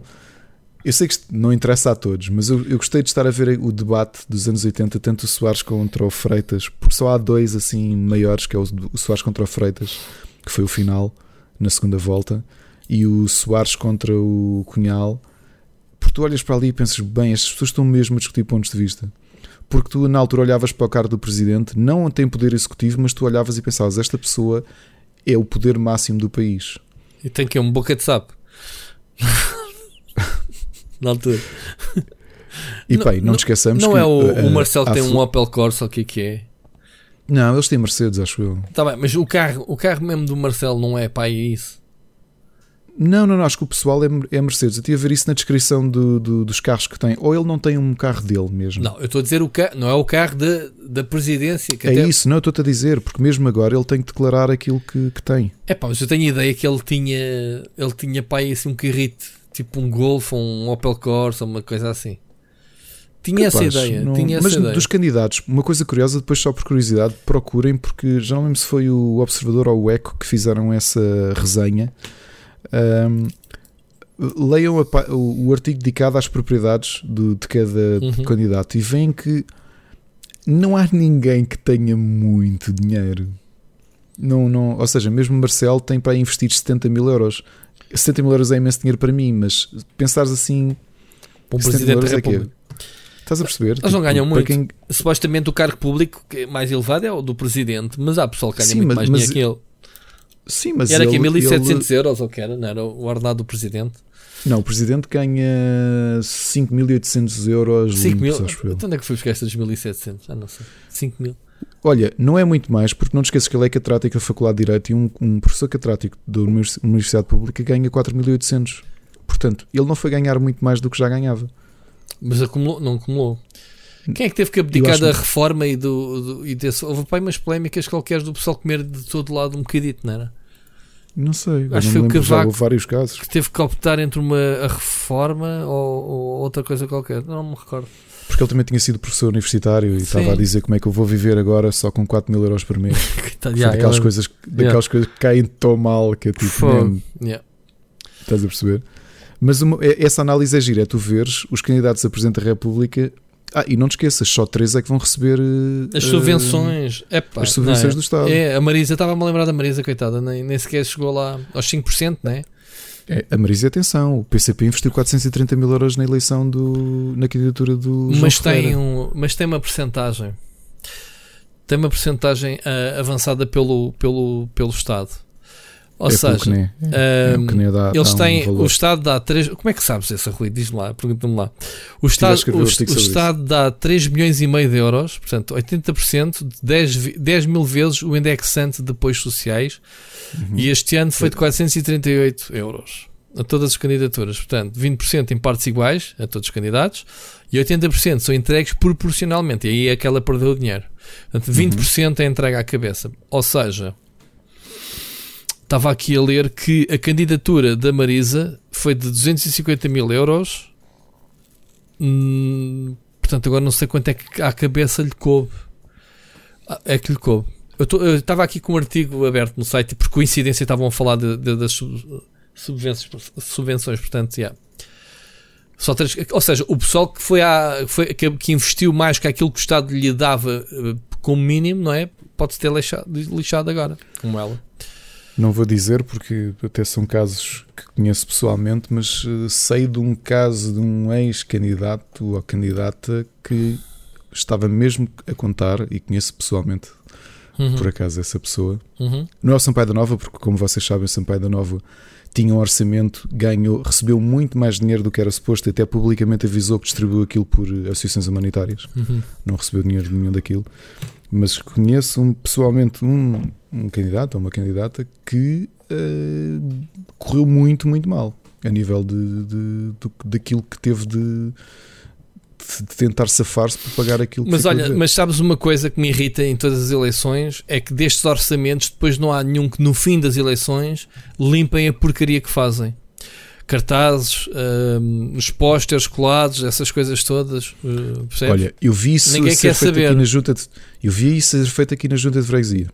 Não estou a brincar, foi a primeira vez que vi e, e mandei uma mensagem para a junta a, a dar-lhes os parabéns. Pois, mas Foi- olha que não é o que se vê a nível uh, do país. Durante meses ficam, não, não, ficam, não. os- Sim, sim, sim, sim, ficam a porcaria toda por aí, meu. Sim, Pois. olha, foi porque, justamente quando são as autárquicas, tu tens muito o hábito destes cartazinhos cola- presos Sim. no- nos postes. Yeah. E achei curioso, quando foi agora, quando foi eh, as últimas autárquicas, eh, porque eu reconheci as pessoas, porque pá, numa freguesia é mais fácil conhecer as pessoas da, da junta, não é? E reconheci pessoas que tinham sido eleitas pela primeira vez e tiveram aqui dois dias a correr as ruas com um escadote a tirar, e era o presidente e os, os vice-presidentes, a tirarem coisas dos postos Acho e não tinham bem. tomado posse. Acho muito bem. E eu, eu até disse: Olha, muito bem, sim senhor. Até depois meti-me com um amigo meu que era candidato do PCP e disse assim: Olha, só para avisar que, que, que os vencedores já tiraram os cartazes e vocês, ah, isso depois, se calhar, um dia há de passar aí Pois, alguém para um dia isso." há de passar. É sempre assim. É quem perde, não é quem ganha. É quem perde. Então se arrela bem. Mas pronto. Amigo, vamos avançar. Já tivemos Vamos, quase aqui vamos, uma vamos. hora só falando nisto. Ah, Já perdemos não sei quantos ouvintes esta hora, mas olha, malta. Ou se calhar ganhámos aqui. a mal- se Isto calhar, é o se calhar. assim, pronto, lá. exatamente. Então isto é um podcast de política nacional ou é, ou é de jogos? Enfim. Fogo. Olha, Também vos digo uma coisa: se calhar vocês já ouviram o Miguel Sousa Tavares a, a- a mandar mais bordoadas sobre política do que nós. não é? Pá, eu de certeza, de certeza que eu até já te, até te falei de subvenções agora, portanto já tem o meu verdade. contributo. Estava aqui a ler Para mim, um, um cena, dos melhores mas- momentos dos debates foi quando o Tino de Rãs corrigiu o Miguel Sousa Tavares no final de um Ah, debate. isso foi tão Viste? bom. Vi, vi. Vi, do- dos bom. anos de. Isso até eu sei, caraças. Dos 5 anos, É, sim, presidente. Enfim, Muito bom. olha, vamos ouvir a mensagem do Wolf, que mandou uma mensagenzinha esta semana. Ok. Ele que hoje à tarde apanhou-me numa live comum em que ele lá estava. Ele diz: É pá, vai, mas é preparar o podcast. O que é que estás aqui a fazer? E, portanto, o pessoal já não pode ver. Tipo, man, vai, vai trabalhar. Eu quero o podcast amanhã a horas. Eu sei, man, mas eu só gravo logo à noite. Bora lá, ver a mensagem do Wolf. Pessoal, falei agora com um amigo meu que trabalha no Beatriz Ângelo. Ele disse-me que conhece lá um médico, não vou estar a dizer o nome do médico,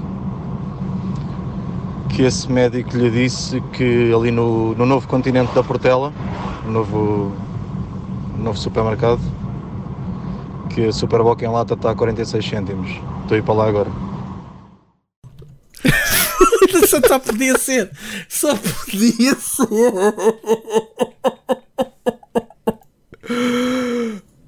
Oh, vai-te lixar. Eu logo vi. Sabes, sabes que eu des- desconfiei que, que ia dar merda? Ele disse-me assim: Olha, não ouças a mensagem. Eu não ouço. Mas vi que ele mandou-me aquilo para o WhatsApp. E sabes que o WhatsApp agora, Wolf, fica aqui a dica. O WhatsApp hum, assinala quando uma mensagem é, é reencaminhada muitas vezes. Ou seja, eu vi logo: Olha, isto não é dele. Isto já é ele apanhou. Isto vai dar a geneira. Ou seja, se isto der tanga, tenho que su suprimir isso. Mas pronto, oh, grande cena. Ricardo, ainda não tínhamos aqui falado da Covid, mas já estávamos mesmo a ver. Pá, um médico. Já teoria da conspiração. Muito bom. Pá, lá não é Mas patronos. Beatriz Ângelo e felizmente o Beatriz Ângelo está, está como todos, né? mas acho que estava especialmente mal. Sim, Epá, vamos dar skip uh, a Covid, que a gente não vale a pena porque não há nada de novo em relação a, uma, a semana passada. Infelizmente há mais mortos e mais casos e isto nunca Não, mais. há uma coisa nova desde, que- desde o último episódio, é que agora temos os nossos filhos em casa. No meu caso, felizmente, porque era uma coisa que eu me sentia preocupado todos os dias. Aliás, eu estou a gravar isto hoje e digo-vos que mentalmente eu preciso de mais dois dias para ficar realmente descansado, que é hum, aquele, estás a ver aquele período médio de incubação. Porque eu fico sempre com a ideia se os miúdos trouxeram alguma coisa para casa ou não. Ah, É, pá, f- epá, já apanhei aqui os meus sustos. Epá, tenho família, infelizmente, que já apanharam. Pá, também ninguém tenho, também ninguém sabe onde é que é, ninguém sabe onde é que é. Epá, pronto, olha, move on. Que... Também tenho, e foi minha, uma das minhas primas adolescentes, está no 12 segundo, que acho que contagiou a família toda. Pois, pá. Eu não vou dizer, mas, eh, mas infelizmente tenho casos à minha volta. Eh, não muito próximos, não tive em contato com ninguém, felizmente. Porque a gente não está em contato com ninguém, ponto. Mas pronto. Deixa ver. Isto vai-nos calhar a todos, um dia destes. Mas há mais pessoal vacinado e não sei o quê, chegaram mais vacinas, está-se bem. Depois há carrinhas também que se espetam com as vacinas, que a carica caró. Já são poucas. É, que- isto faz-me lembrar outro dia, pá, uma comparação estúpida, não me levem a mal, mas eh, meti as mãos à cabeça e tive para aí dois dias a pensar naquilo. Que foi, tinha umas coronas no frigorífico, houve uma, estava a arrumar as garrafas na gaveta, metia num chão em frente à gaveta. A gaveta deslizou para baixo, o que é que aconteceu? A garrafa tor- tornou, tor- foi só uma, eh, pelo gargalo foi garrafa, foi todo partido. E eu pensei, fogo, a corona é tão cara, meu. Mas pronto, ainda não fui ao Lidl buscar eh, patronos, porque já Patronos. disse, já disse agora à minha duas mulher. novidades do mundo também, desde, Uhum. que, desde que gravámos o último episódio. Patronos- Joe Biden foi patronos têm que- eh, empossado Ah, presidente. Patronos têm que despatrocinar, é isso que eu, que eu te queria dizer. Patronos, devi- patronos deviam nos patrocinar. Yeah, portanto, malta, o- alguém o- conhece patronos, alguém que trabalha na patronos, ou distribui no Lidl. patronos, ou no Lidl, faz favor dizer que a gente, todas as semanas, quase, se não somos nós, aos nossos ouvintes, fala na patronos. Portanto, siga, Ricardo. Ou seja, eu Mas estou com vontade de Joe comprar Biden- patronos Joe influenciado Biden por ti. presidente e não comemorou com patronos. Não, ah, ok. Foi que Budweiser ou assim. ou assim. E outra coisa que não comemorámos com patronos foi a vitória do Sporting na Taça da Liga no sábado. Pois é, pô, o Sporting está imbatível. Vocês, eh, lá está. Foram buscar um gajo sem curso, não interessa, mas foi um gajo benfiquista. Tiveram que lá meter um benfiquista. Tínhamos feito melhor negócio se tivéssemos comprado ele ao Sporting do que ir buscar o Jorge Jesus. Agora olha, seu cocó. Eu não quero saber de bola, Ricardo. Não quero saber. Na sério, não quero saber. Este ano não quero saber de futebol. Eu não conheço os jogadores do Benfica. Não sei se estás a ver. Até outro dia me apercebi que o, que o Luizão foi convocado. Não viste essa? O Luizão foi... Mas o Luizão ainda joga? Não, mas acho que estavam tão aflitos. Epá, acho que foi assim por alto. Se calhar, tu- se calhar tu é que não atendeste, se calhar chamaram-te também Tá- para jogar, como tu tinhas Estavam a aqueles dizer jogos que o não, não deixavam o gajo ir para o banco. Pera, isto até é bem piada. Depois, depois percebi que era tipo como técnico ou como dirigente. Só que a ideia que eu fiquei na altura foi: então, mas não deixa o, o Luizão não pode ir para o banco. Então ele já não se reformou para aí há 10 anos. Enfim, Siga, eu estou mesmo a leste, estou mesmo a leste uh, da bola e não quero saber. Vamos avançar, Ricardo. Uh, já temos a mensagem do Wolf, portanto, nada a. Oh, Wolf, és um grande troll, vai-te lixar. Não falo mais para ti. Estou a brincar, man. Manda vir mais disto. Vamos falar de um tema, o primeiro tema a sério sobre jogos. Uh, não sei se. Já aqui falámos aqui, se calhar, uma vez que, que a Comissão Europeia não, não brinca em serviço. Uhum. Uh, e então, isto era um assunto já pai, de há dois anos que a Valve e, e, algumas editoras de videojogos, a saber, a Bandai Namco, a Capcom, a Focus, a Coach Media e a Zenimax, um, foram multadas agora, no total, 7,8 milhões de euros por práticas de geoblocking. Ou seja, é aquele velho assunto de compras um jogo num país e não podes uh, vender noutro, digamos assim, é, ou, ou, ou, o jogo não exato, funciona exato. se comprares um jogo da Rússia. Mas dentro da, da, da comunidade europeia, a Rússia não tem nada a ver com isto agora, mas dei o exemplo.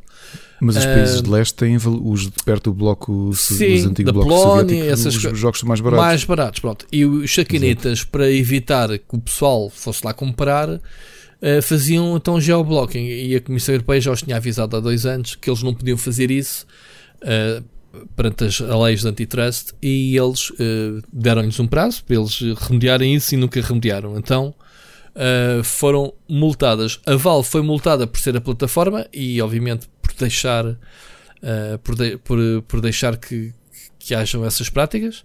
E as editoras foram uh, multadas. As multas são peanuts, portanto, eu se fosse às editoras cagava bem para o que a União Europeia disse e continuava a, a, praticar porque se calhar ganhava mais dinheiro. Estamos a falar na Coach Media. Uh, a Cinemax foi que levou mais, mil, uh, 1 milhão e 600 mil euros de multa. Um, a Coach Media não chegou a um milhão. Um, a Focus, ah não, a Focus foi a que teve mais, portanto quase 3 milhões. 2 milhões 888 mil, a Capcom 396 e a, a Banda Namco 340 mil. Ou seja, é dinheiro, mas perante, perante se calhar aquilo que eles um, pouparam né, com o geoblocking, ou ganharam com o geoblocking, se calhar é fazer contas à vida. Um, e eles ainda tiveram, no caso das editoras, houve uma redução, sei lá, 10 a 15% por eh, cooperarem com. Pronto, ao menos foram transparentes, e, enfim, e ficaram. Uh, só a Valve é que não cooperou e então levou uh, 1, milhão e 6, uh, 1 milhão e 600 mil, uh, 1,6 milhões de euros de, de multa, Ricardo. Ou seja, ainda continuamos aqui a, a, viver aquele estado de isto é afinal a Europa é para todos, mas afinal não podes ter a liberdade, não é? E, e o digital está-se a refletir um bocadinho nisso, porque ainda continua, continua a haver uma grande distinção entre as leis físicas e as digitais. Ou seja, a, a Comissão Europeia defende que é tudo igual. Ok? Um crime praticado online é, é punível como se fosse praticado físico. Se te roubar a tua conta eh, no banco digitalmente, não é? Não me vou safar porque é igual. Estás a roubar. Então, mas há aqui muita. Estas situações dos digitais, há muitas leis que ainda estão para entrar e estão, estão a ser. estão ainda a ser discutidas e o geoblocking foi uma delas. Um, antitrust, tipo anti, anti, anticoncorrencial, estás a perceber? Há ali complôs. Mas pronto, isto só para dizer, esta notícia é só para dizer que houve então essa, efetivamente essa, essa multa não sei se queres acrescentar alguma coisa, se tens opinião sobre isto. Não, é, epá, é assim, nós sabemos que como é que funciona como é que funciona o mercado dentro da, da União Europeia, acima de tudo equidade entre os Estados-membros e já se epá, e, e continuo a achar é que estas multas não sei se vão demover estas empresas de, de continuar a ter estas práticas, sinceramente. Provavelmente não. Pois, epá, não, não são assim tão lado do consumidor, tu estás aqui, tu, tu compras coisas no Amazon. Então, tu tu compras no UK, que era o mais comum, ou então em Espanha. Em Espanha, porque, uhum. mas que é o mais próximo e porque tem os portos de borda para Portugal. Enquanto não tivermos o Amazon PT, já faltou mais, provavelmente em breve. Achas? Sim, eu acho que eles estão a trabalhar para isso. Dá uma coisa? Sim, sim, sim. Eles já têm um partner uh, muito importante que é o CTT. Portanto, faz E, e, obviamente faz todo o sentido. O, o, o segredo da Amazon é entregar-te as coisas rápido. Compras no dia seguinte ou dois dias depois tens, eh, tens de garantir isso. De Espanha já tens. tive a dúvida se eles conseguiriam. Porque a realidade é que vamos voltar um bocadinho a falar de política. Obviamente que o lobby do, do da Sonai é gigantesco em Portugal, não é? É das empresas de maior PIB português apesar de ter sede na Holanda, obviamente. Mas o que é que tem a Sonai? Sempre pensei que se a Amazon entra, o, o embate é diretamente no. Mas tu não tens concorrência à Amazon. A Amazon, a Amazon, a, a Vorten. Então, mas um, vamos lá ver uma coisa. A Amazon tem produtos próprios que tu compras que tu não compras na marca branca na, na Vorten. Eu, eu, sei que neste não é? momento é? não podes comprar cá. Por, Por exemplo, tu... o Echo Dot eu tive que mandar para casa Pronto, de um amigo em certo, mas isso, isso estamos a falar de produtos normais de, de, marca, eh, não tens cá coisas da Google e essas coisas, eh, não tens cá coisas da Amazon diretamente. Agora, eu estou a falar é eu se encontrasse mais barato qualquer coisa na, na Vorten, eu comprava, não precisava de ir à Amazon. Se uma pessoa procura uhum. na Amazon é porque à partida, fazendo contas à vida, acaba de ser mais barato que a Vorten. A verdade é essa.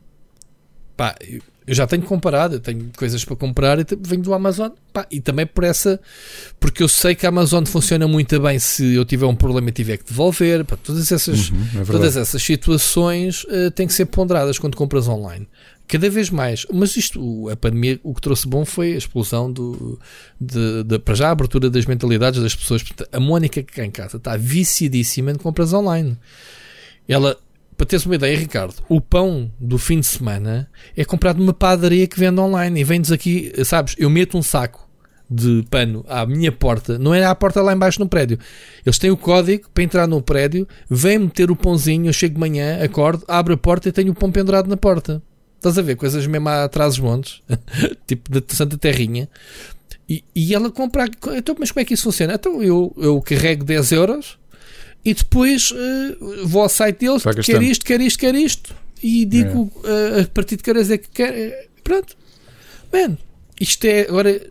Agora vê isso em, relação ao resto das compras. Olha, eu, eu, estou mega fã de compras online, tenho comprado imensos. Aliás, tenho um livro hoje para, para recomendar também. Comprei online, apesar neste caso é o meu amigo e comercial do Circulatores que me continua a trazer as coisas. Uhum. E eu, eu, pronto, eu até, existe o Circulatores, fogo.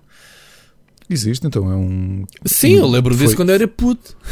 Não, o Ciclo Leitores fundiu-se. É, neste momento tens dois grandes blocos literários a nível de, co de corporações, não é? Tens a. O Ridgers ainda existe, Verbo, a Asa. Não. Isso não sei, acho que sim. Mas tens a Verbo e a Asa e a Texto, com uma série de outras editoras, juntaram-se num bloco grande e depois o outro bloco, que é a Leia. Uhum. E depois tens outro bloco grande que se chama Bertrand Circulatores, que é Bertrand, Porto Editora, Circulatores, a Siri Alvim. Okay. Neste momento só tens dois grandes blocos, fundiram-se montes de editoras. Ok. No, ok. E, epá, e pronto, e comprei. Uh, e, epá, e aqui também estamos mais do que fãs de. Eu não vou, aliás, eu, mesmo quando a pandemia acabar, eu não, não me faz sentido ir para um hipermercado. Isto parece assim aquele pensamento hiper mas isso, mas isso já sabemos, uh, já não é só tu, Ricardo. Isto não é só tu.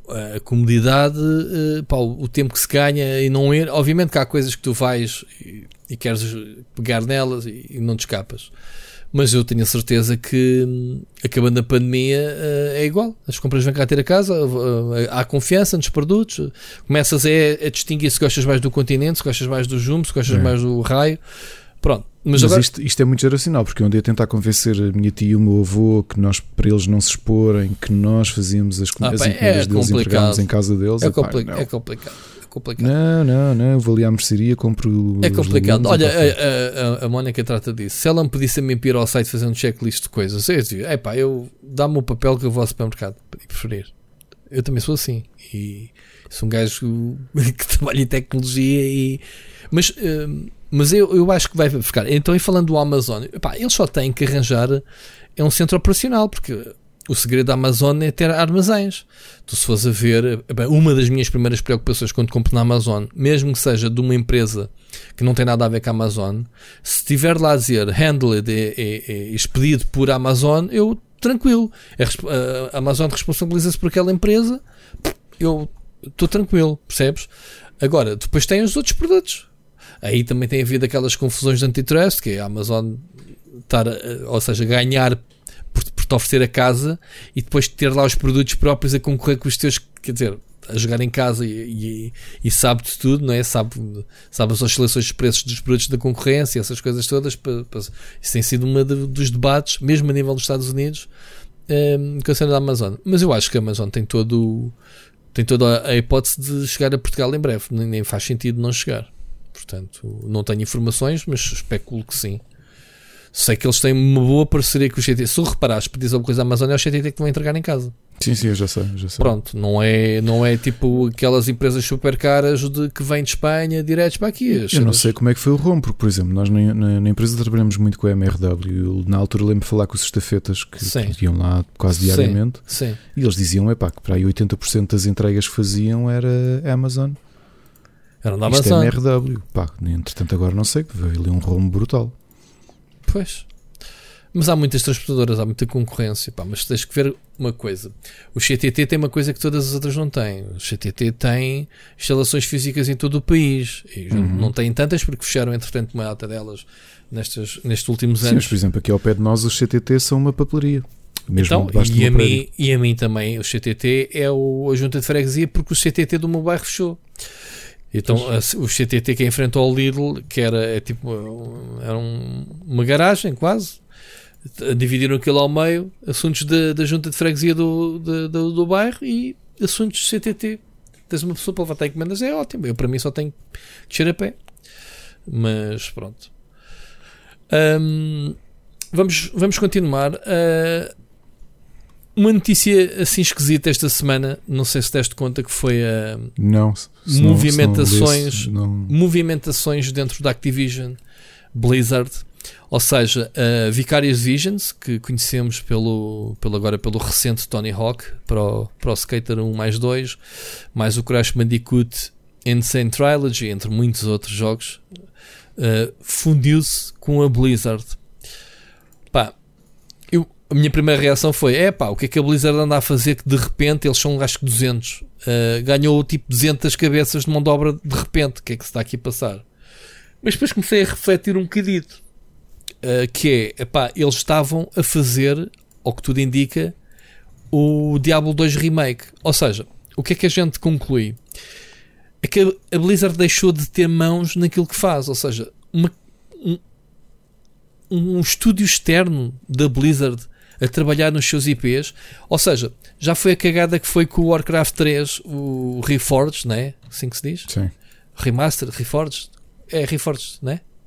Pronto, sim, sim, o remake do, do, Warcraft 3 correu muito mal. Saiu um jogo fora dos valores de produção da Blizzard, uh, uh, antecipado, cheio de bugs, um, etc, etc. Teve muito backlash, obviamente. E ali já se notou que não era um jogo da Blizzard. O que é que acontece? Este Diablo 2 pode ir pelo mesmo caminho. Ok? Um, o, que é que, o que é que eles estão a fazer? A, a, ideia é que o pessoal da Blizzard Blizzard se dedica a jogos novas, coisas uh, IPs, e eles estão a fazer um suporte, digamos assim, à, à Blizzard. A minha conclusão é que cada vez mais a máquina da Activision, já, ou seja, os valores da Blizzard já deixaram há muito tempo, epá, desde que o Mike Mohane saiu, foi, acho que foi o último o último bastião, digamos assim, a última memória que tínhamos da Blizzard antigamente. Ok? Porque desde lá está. Epá, tens, por exemplo, a Battle.net. Se entras na Battle.net que foi renovada agora, tipo há uma semana ou duas, aquilo já não é a Battle.net dos jogos da Blizzard. Aquilo já é uma Battle.net de jogos da Activision. Já tens lá os Call of Duty, já lá tens o. sei lá, já nem me lembro. Uh, mas aqui há dias vi uma imagem do, da Battle.net nova e aquilo não é. é um, pronto, é um, é um launcher de vários jogos da Activision. Pronto, estás a perceber? Agora, o que é que tu achas? Blizzard uh, já há muito tempo que demonstra falta de, de aquele carisma que tínhamos antigamente. Epá, eu, olha, nem sabia que a Battle.net tinha sido updated. Portanto, repara a quantidade de novidades que tu me dás, porque eu sinceramente tenho-me sentido tão afastado da Blizzard, porque tu não sentes que há assim uma mística gigantesca que se esfumou. Aí, a questão, era aí que eu queria chegar. Ou seja, o que eu quero dizer com isto é que esta indústria agora estamos a falar de nível geral, já não existem aquelas empresas. Tivemos há pouco tempo a Plénica CD Projekt, a BioWare deixou de ser o que era, uh, exatamente quase pelos mesmos motivos. Começaram a ser jogos maus, incompletos, uh, etc. Hoje, não sei se só viste notícia uh, fresquinha, há um Kotor em vista, supostamente, nem sequer é da Electronic Arts, ou seja, não é da BioWare, será whatever. Quem, quem, o rumor diz que é um estúdio que nunca vais adivinhar quem é. É a única coisa que disseram. Não é um estúdio estranho, mas se calhar nunca irias associar É a um novo. Nintendo. Pronto, mas isto para dizer que, para já, para reforçar que a Disney não está a brincar em serviço. Ou seja, e o KOTOR, pelos vistos, Knights of Old Republic não é uma licença da Electronic Arts. Ou seja, deve ser da Disney. Porque eu sei que o primeiro jogo de do, do KOTOR, eh, pela BioWare, na altura, foi muito apoiada mesmo pela LucasArts. Ok? Eh, eles tiveram mesmo voz ativa no, no projeto. Eh, o 2 acho que nem tanto. Uh, mas o primeiro sim, ou seja, eu acho que isto é- a licença até acho que é da Disney, não tenho a certeza.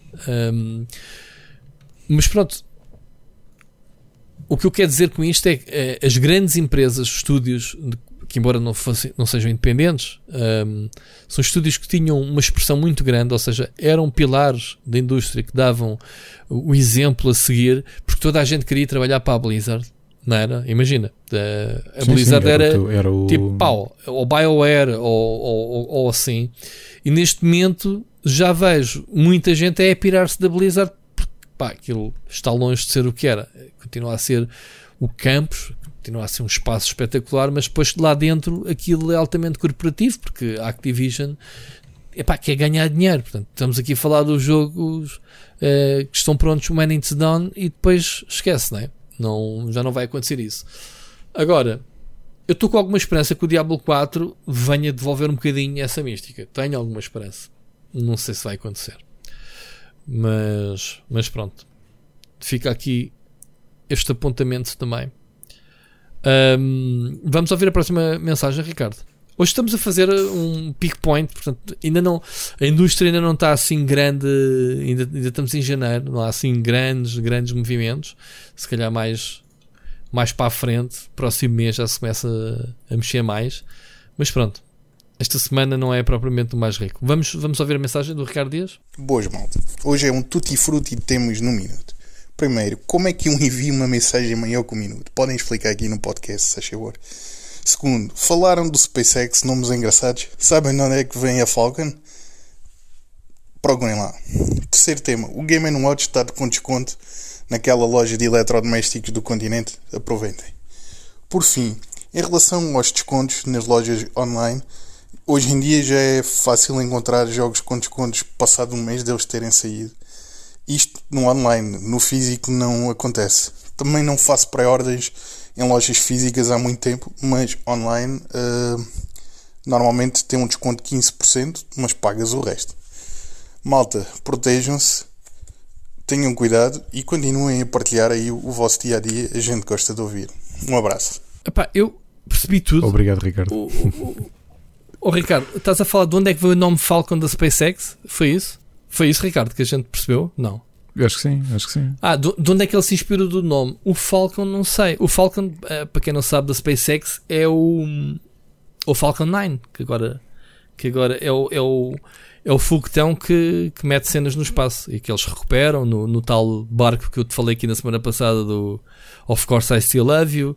O Falcon é o nome do. Eles têm a nave que se chama, que se chama Starship, que foi, eh, foi o nome que ele arranjou porque não aceitaram o Big Fucking Rocket, ok? O BFR.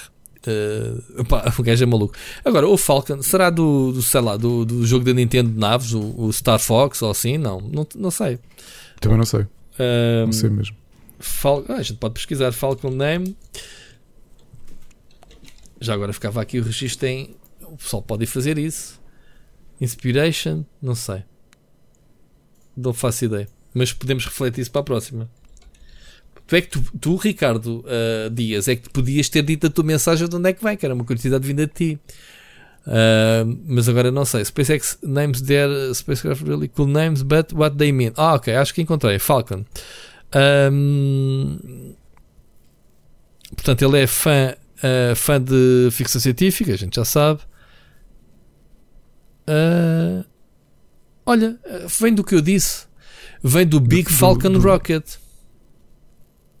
E ficou só Falcon. Não percebi essa.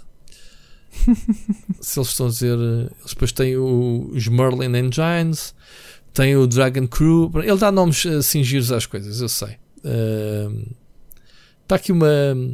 Está aqui. Ele, ele tem o nome dos barcos, é, é o mais giro para mim. É o Of Course I Still Love You e o Just Read the Instructions. Os nomes dos barcos. Mas pronto, malta, pesquisem realmente é, é interessante. Eu agora não vou estar aqui a ler uh, os textos todos que estão aqui. Cal- Ah, desculpa, não está aqui. Está aqui. Falcon Rockets. Eu estava a ler mal. Vem da Millennium Falcon. pronto. Do Star Wars. Ricardo Dias. Pronto, ainda conseguimos apanhar aqui para o podcast. Pronto, não me surpreende. Portanto, E para enviar mensagens maiores, o que é que tu podes fazer? Há- Ah. Há, quem envie diretamente eh, para, sei lá, Uh, o, melhor, o melhor é o, é o Discord. Ok? Entras no Ok. Discord do, do canal do, do, do Split uh, e podes-me mandar mensagem privada. Se precisares de instruções, diz-me na- diz-me no, no Twitter ou assim, ou, ou, ou responde na- no Twitter uh, que a gente eh, manda. Uh, mas é por aí que o pessoal tem mandado. É pá, mas quando digam mensagens maiores, que não seja tipo 8 minutos, Uh, sei lá, como já tem acontecido, já aconteceu uma vez com quem, é- quem é que foi? Foi o Luís Andrade que mandou-nos uma de 7 minutos. Senão a gente entrega isto a vocês. Vocês podem mandar de hora e meia a gente fica aqui a ouvir-vos, não tem problema. não, mas podem mandar mais alto assim por essa forma. Sobre as pré-orders online, qual é que é a diferença de pré-orders físicas? Epá, eu acho que sim, que é on- online é aquela do impulso. Estou aqui na net a ver uma pré-order, tchau. Uh, ir à loja fazer uma pré-order é Ahm, tu dizes que tens 15% de desconto nas pré-orders. É um atrativo, mas 15% em 50 euros dá quanto? Em 50 não, em 70. Dá 7 euros e meio de desconto num jogo. Ah, o problema das pré-orders eu continuo a dizer. Se eu não gostar dos jogos ou qualquer coisa, é complicado depois de devolver. Não é? Ricardo, tu fazes pré-orders de jogos? não, Ou pré-orders de, qual- de qualquer coisa que seja? Ah, livros. Livros? Uhum. Mas E Kickstarters, Baseado num Kickstarters se quiseres encarar como uma espécie de pre-order, faço bastante. O Kickstarter não é bem uma pre-order, porque é um investimento. Pode, pode, pode falhar os objetivos e E é- devolvem-te o olha dinheiro, que- não é? À partida. Olha que a pre-order que eu fiz mais vezes foi o livro Dance with Dragons do George Martin. Portanto, recebi três vezes o dinheiro de volta porque foram falhando as datas Pois é, deste último livro do anterior. e do novo. E já há precisão para, o- para o novo? Não, o novo nem sequer vi pre-order. Acho que desta vez a Amazon. sei se ele a ainda está a escrever aquele livro que estava a escrever quando ainda estavam tá. uh, Está a escrever há na 10 penu- anos. penúltima season do, do Game of Thrones. Sim.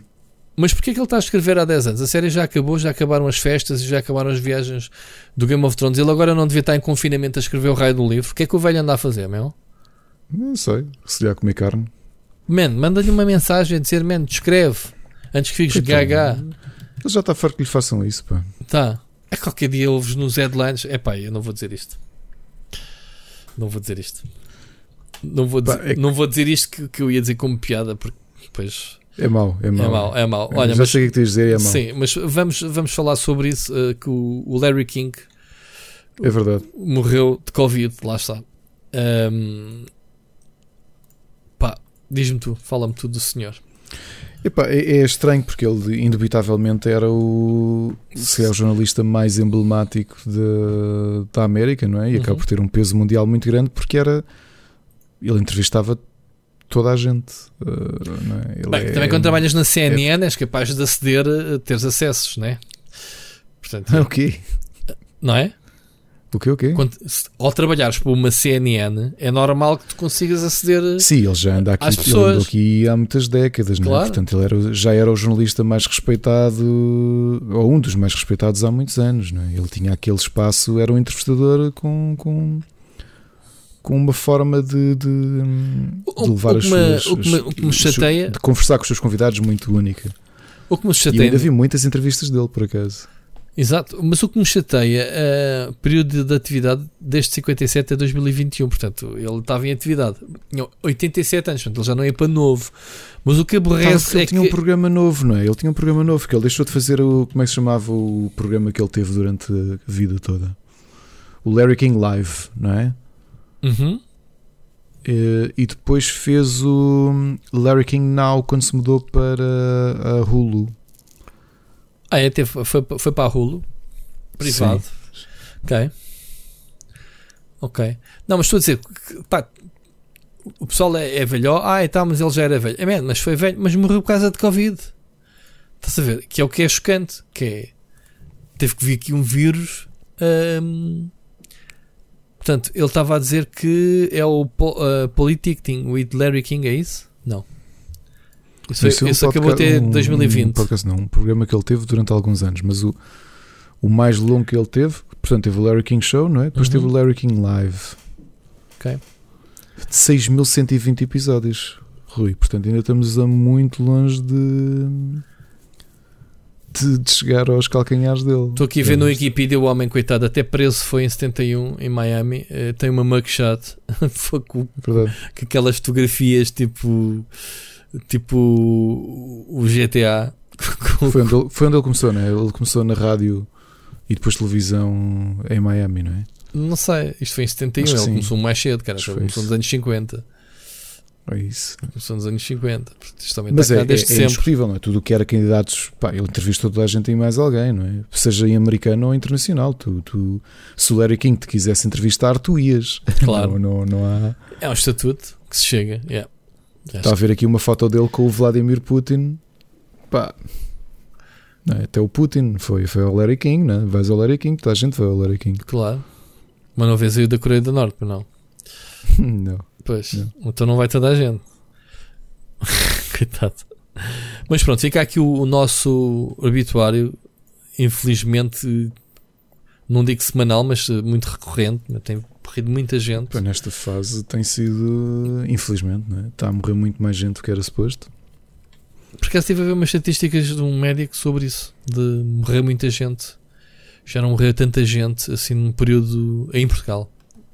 Já agora Ah. uma estatística um bocado triste, mas estava a reparar agora que já passou a meia-noite e já é dia 26, já ultrapassámos os 100 milhões de casos no mundo. Posso. Já viste? É muito, é muito, sim senhor. Olha, vamos, vamos para uma próxima tema, para não ficarmos aqui agora, coitado, eh, a pensar na. Que é o, o aumento. Não soubeste esta polémica no fim de semana também? Tu, tu tiveste nas eleições, não, não tiveste cá? Eu, eu tive, mas houve alguém que já não lembro quem é que comentou comigo e disse assim: Olha, o Gold vai subir de preço. Foi o Mocas Uhum. que me disse isto. Enquanto estávamos a jogar, ele, ah, o Yeah. Gold vai subir de preço. E eu simplesmente fiquei com essa ideia. Yeah. Não sabia que entretanto tinha sido. Não, Houve- a- Que confusão é que houve? Então, o, o que aconteceu foi a Microsoft anunciou que o Live Gold ia empurrar, mas epá, os gajos são tão sacanitas. eh, eh, eh, começaram a dizer, pessoal, mas todos os meses que ainda tiveres Live Gold, se migrares para o Game Pass, nós fazemos a transformação dos meses, a equivalência dos mesmos meses para o Live. Claramente que eles tentaram Foi que a malta migrasse. Migrasse. O Live Gold é uma pedra no sapato, a meu ver. Eu fiz um blog este fim de semana sobre isso também. Eh, é uma pedra no sapato porque é um é serviço. aquele meio termo, não é? Aquele meio É, termo não, não é. não- não- ou- ou a Microsoft de- deveria decidir uma coisa, que é aquele pessoal do Call of Duty, dos Battlefields e dessa malta competitiva e que precisa do Live Gold para jogar online, devia de haver um preço só para isso, sem jogos à borla, sem, sem nada, ok? Nem que fossem 5 euros. Pá, não quero extras, eu só quero jogar online, já que eu não posso jogar de borla, pá, cobrem-me só o valor do serviço, acabou. Eles têm aquela do ah, porque o pessoal desde sempre, e estamos a falar de um serviço que tem quase 20 anos, está, nisto há 18 anos, hum, eles, eles eh, não estão a ganhar muito dinheiro porque isto nunca aumentou, ainda estão a praticar, eh, porque, porque nunca foi consenso, nunca ninguém gostou desta porcaria, nem do Plus. A ideia de pagar para jogar online é ridícula. E então a Microsoft logo do dia recebeu logo um backlash do caralho que é tipo, man, mesmo que seja só um dólar por mês de aumento, isto ao fim do ano é 12 dólares, o serviço em si já é caro para caraças, man, eu só quero jogar online, não vou pagar mais um dólar que seja. Tipo isso, claro, depois tens a, a, a explosão normal né, do- dos ninjas das teclas. Pronto, esta cena arrebentou, digamos assim. O que é que acontece? Microsoft e Phil Spencer que não andam a dormir, Phil Spencer vai logo apagar o fogo. Dizer, pá, pessoal, tivemos muito mal. desculpem lá, uh, tivemos aqui mal e realmente reavaliámos e não vamos aumentar nada. Uh, fica tudo na mesma e está-se bem, pronto, amigos como sempre. Mas ainda oferecemos aqui um extra. Ou seja, esta cena das duas, uma, ou foi uma forma de mexer as águas, lançar polémica para depois apaziguar e com isto tudo ganhar alguma atenção adicional, ou então não sei. Então o que é que eles ofereceram é que, eh, ao contrário, eu isto já nem me lembrava, ao contrário da PlayStation Plus, que os jogos free to play não precisas mesmo de Plus, ponto. E na Xbox, esses jogos precisas ter a mesma. Então foi, eles aproveitaram essa cena e então disseram: Olha, vamos, entretanto, consideramos, e os jogos free to play deixa de ser necessário terem uh, contas uh, Live Gold ativas para jogar esses jogos na Xbox. Ok? Estamos a trabalhar nisso para, para, para, para oferecer durante os próximos meses. Pronto, agora não, não sei. Uh, obviamente que eles sabem que ninguém quer pagar isto, quer dizer, não, dizer que vão aumentar preços. Tem aqui duas cenas, que é darem uma oportunidade do pessoal migrar para o Game Pass, que é o que eles querem, não é? Puxar para o Game Pass, que o Game Pass Ultimate já oferece o Live Gold e as mesmas regalias, os jogos mensais, etc, etc. Mas por outro lado, um, quiseram se calhar mexer um bocadinho as águas para sentir o que é que as pessoas ainda pensavam sobre isto, não? Ricardo, o que é que, que, é que parece perante estas coisas? Novamente, oh, oh, oh, o, a Microsoft tem estado a pôr os ovos todos no. tem sido a base toda do mercado deles, até da, comunicação deles em relação à nova consola, o, o Xbox Game Pass Ultimate, que realmente tu, tu, tu, tu, tens razão naquilo que, que dizes, não é? Como é que tu organizas a tua oferta? É que o Gold surge com um enquadramento muito específico, é? Que está desatualizado para o mercado que nós temos em 2021. Pá, mesmo jogos de oferta, eh, eu também comentei isso, do Plus ainda se consegue. Agora todos os meses oferecem-te um PlayStation 5, ainda te oferecem algumas coisas, vá lá, mais ou menos novas. Eu estive a ver o jogo, tenho acompanhado os meses, porque ainda hoje escrevi sobre os, meses, os jogos de, de borda de fevereiro. Pá, e eles têm. Eles só oferecem coisas uh, indistinguíveis, oferecem jogos 360. Quer dizer, eu não para pagar um serviço para estar a receber jogos de 360, não é? Nem sequer é da Xbox One. Por exemplo, o pacote do mês que vem são pacotes temáticos, ou seja, vão-te oferecer 5 jogos. Ok, acho que nunca ofereceram tantos jogos. Pá, mas um deles é o Indiana Jones, o Emperor's Tomb. Não é nada especial, mas aproveitaram-se do Indiana Jones ter sido agora uh, revelado, não é? E fizeram um pacote. E a mesma coisa para o, para o, eh, o Gear 5, é o grande jogo vai lá deste mês, ao menos isso. O Gear 5 da oferta. Pá, mas eles também lançaram agora um DLC pago muito bom. Que é o, o Busters, qualquer coisa Busters, ou o Hive Busters. Ou seja, eles estão a oferecer o jogo de base para depois a ver se ainda vais comprar o, o DLC. Portanto, eles estão aqui a dar uma no cravo e outra na ferradura, a ver se, se o pessoal uh, adere. Um, agora, os choques em si nunca foram nada de especial, a meu ver. Na minha opinião, uh, olhando com com, vá lá, com alguma distância, digamos assim, nunca foram assim nada de especial. Portanto, estar a pagar por ter um, para jogar online é pá, quanto menos menor, não é? Quanto menos, quanto, quanto mais próximo zero, melhor. É isso, é isso que o pessoal defende, a maioria. Não é? Olha, vamos ver como é que isto. Porque, por exemplo, se tu reparares uma coisa que eu sinto como, como mídia, e mesmo olhando para os e-mails que a Microsoft, neste caso a agência, nos envia, hum. Eh, tu não sentes que entre o catálogo que o Xbox Game, uh, desculpa, que o Game Pass Ultimate traz e o Gold, que tu já olhas para os PRs olha, e o Gold já é quase uma nota de rodapé. Tu não sentes isso? Quando recebes Mesmo eles já pá, um frete né, a fazer. É. É, ele, ele, ó, por exemplo, este, este mês foi o Resident Evil Remake ou Remastered, o primeiro. A propósito do Village, estás a ver? Eles parece que se aproveitam. Olha, foi anunciado este jogo, deixa lá. Não sei, não sei, não sei o, o que é. O, este mês até está fixe. O Gears 5 e 5 jogos, o Lost Planet 2. Mas estás a ver? Lost Planet 2 é da, da Xbox 360. Estava aqui a ver, o Indiana Jones é da, é da primeira Xbox. Estás a ver? Jogos bem antigos, meu. Eu não sei se o pessoal uhum. quer, quer estes jogos no, no Game Pass, ou melhor, no Games with Gold. Não sei, estou a perguntar. Digo eu. Eles dizem que há ah, 104, depois eles avaliam os jogos, 104 dólares de valor e 5.060 pontos no Game Score para desbloqueares na tua conta. Mas pronto, move on. Ricardo, acho que temos mais.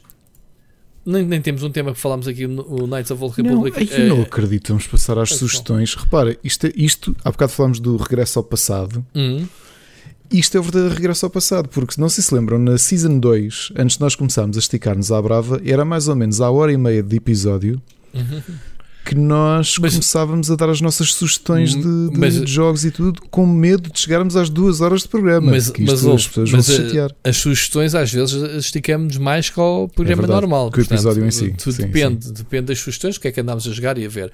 Agora, claramente esta semana, e peço desculpa, malta, não havia assim grandes. Lá está. Uh, Se vocês mandarem mensagens com temas, mesmo que nós uh, tenhamos isso no planeamento, as vossas mensagens lançam os temas. Que, que a com a probabilidade de vocês nos lançarem temas que a gente não se tenha lembrado para a semana. Ou seja, nós normalmente eh, podemos aqui meter coisas. Olha, vamos falar da tua experiência com o GameCube ou temas fora, off. Pá, mas normalmente, por uma questão de tempo de organização do, do programa, é da atualidade. Eu vou durante a semana tropeçando em assuntos e vou acrescentando ao documento. Ou muitas vezes chegamos aqui à segunda-feira, pá, e o que é que se passou na semana passada e começamos aqui a anotar quando não temos tempo. Malta, nós temos outras coisas para fazer, como é óbvio. Se vocês nos mandarem as mensagens dos ouvintes, e cada vez recebemos mais, obviamente, tirando o Wolf que hoje nos trollou, ahm, mas mandem mensagens que realmente também lancem temas. Até podem mandar, obviamente, só uma mensagem, dar um abracinho ou whatever, como, como fazem, que são bem-vindas. Mas lancem, lancem temas, ah, perguntas. Estas notícias polémicas da Xbox podia ter sido enviada por um, um ouvinte, ok? Mas pronto, Ricardo, vamos entrar nas. E se fizermos um programa curto este ano, não tem mal, não temos que fazer todos os programas de 3 horas ou 2 horas e meia, porque.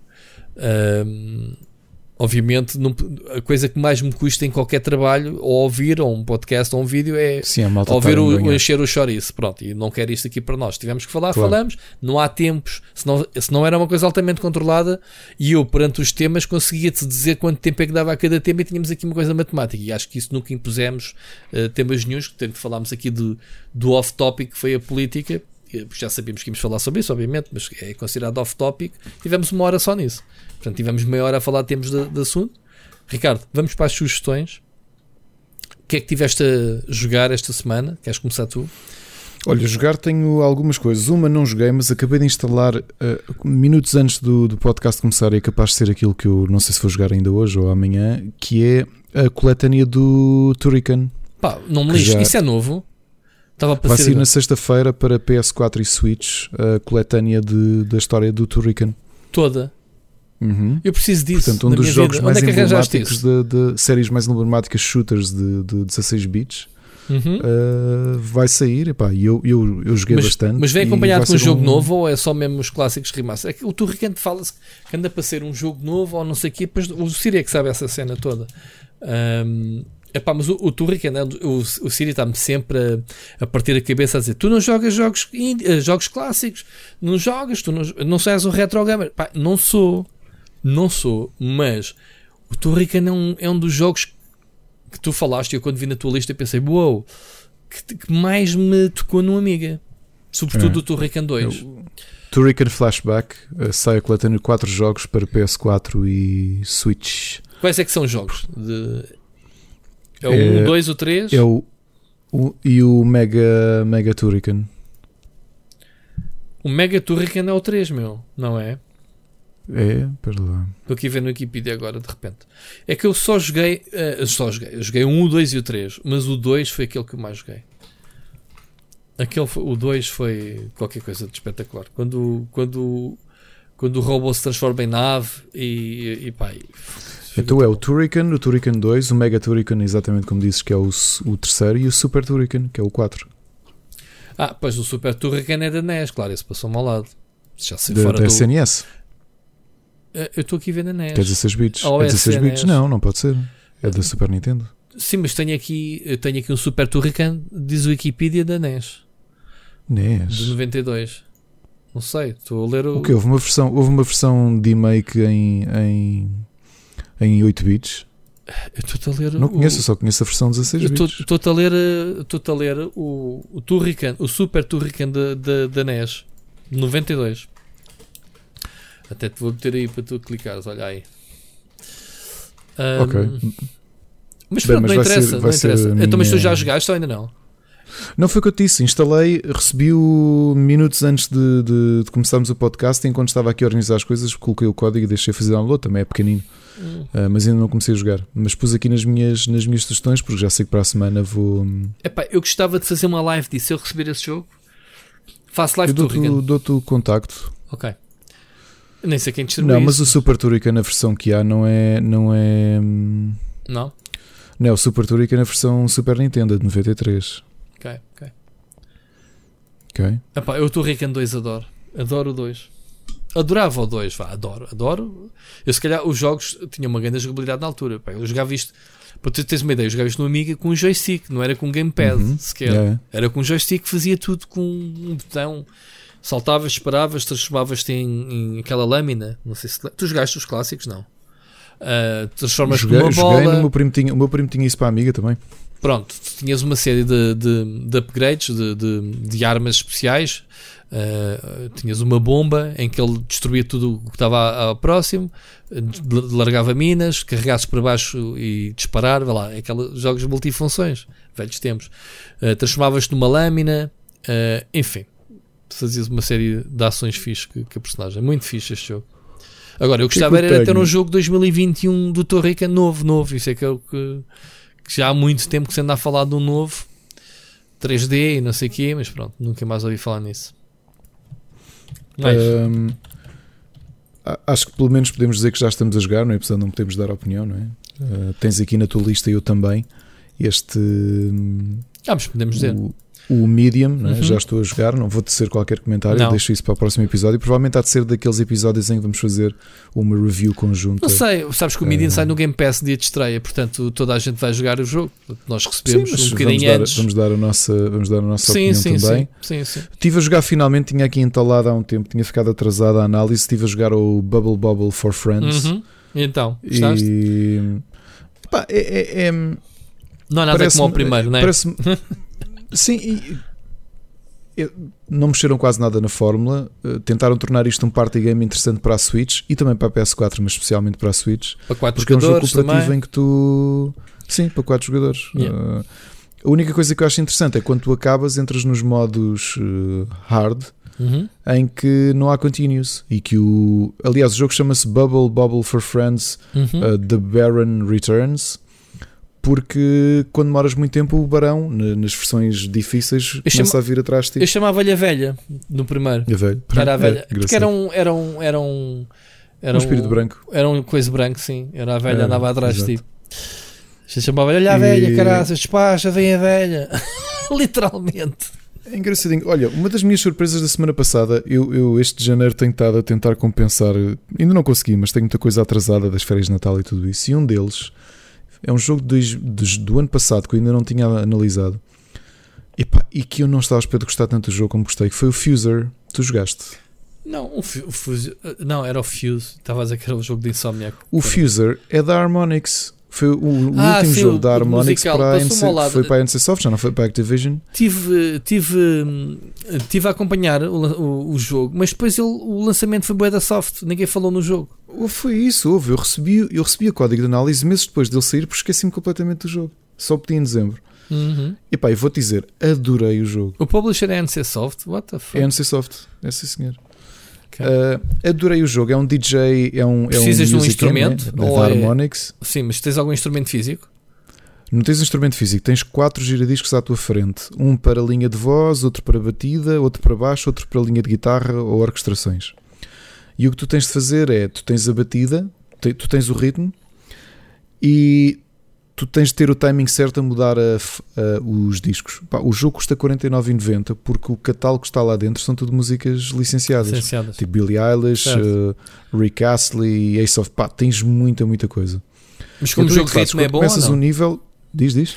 Eh, Como jogo de ritmo é bom? Como o Guitar Hero? Como jogo de ritmo é muito bom, fiquei muito surpreendido. Como jogo de ritmo é bom mecanicamente porque eles vão te dizendo coisas que tens de fazer. Por exemplo, faz um mix que tenha pelo menos algo de música pop e algo de rock ou country. E tu vais fazendo o mix e tens de acertar na altura certa. E depois tens o habitual que é o, ahm, o, o contentamento do público. Uhum. como nos jogos da- do Guitar Hero, né? Uhum. portanto, e vais ter que medir esse, à medida que fores falhando os timings para mudar de música, não podes mudar a meio de um, de um, de um tempo ou qualquer coisa, tem que ser mesmo no tempo certo. Outra coisa que ficou giro é que eles, como dividiram a as músicas todas nessas quatro linhas, batida, voz, baixo e guitarra, eu comecei-me a divertir, quase no modo sandbox, simplesmente a fazer misturas, tipo, sei lá, criar uma música que é o, a batida do, do The Sign dos Ace of Base, com a voz do, da Lady Gaga, com Certo. a guitarra do Never Gonna Give You Up. Pá, porque como aquilo está tudo separado, não é só aquela mistura depois dos dois discos a tocar ao mesmo tempo, é mesmo que ficas com as linhas de um com o outro. E então Uhum. mesmo essa parte ficou muito gira. E depois o que é que tu tens? É que mediante o teu desempenho vais recebendo pontos e podes ir comprando discos novos. Ok. Porque tu é que para cada nível tens uma seleção limitada de discos que tens que levar, percebes? Para tentar responder à, à vontade do público. Houve, gostei imenso. Eu não estava à espera. Epá, Harmonix é Harmonix, não? é? Eles acabaram por definir o mercado dos jogos de música Completamente. Eles andam nisto, estava agora a ver, há 20 anos. Fazem há 20, 20 anos. este ano. É, exato. Começaram com o Frequency Amplitude e depois a partir daí foram. Ma- Mas é que tu. Foram- É, é sério, eu joguei o Fuser naquela do. Bem, um simulador de DJing da, da Harmonix, está bem. Comecei a jogar, pá, esquece, estava-me mesmo a divertir a jogar ao jogo. Mas sabes que Eh, está-me a, tá- tá-me a custar um bocadinho a falta dos instrumentos, porque eles eh, tiveram à frente da revolução dos instrumentos musicais Epá, e era mesmo divertido tu pegares numa guitarra eh, e houve muitos eventos ao vivo eh, baseados nisso.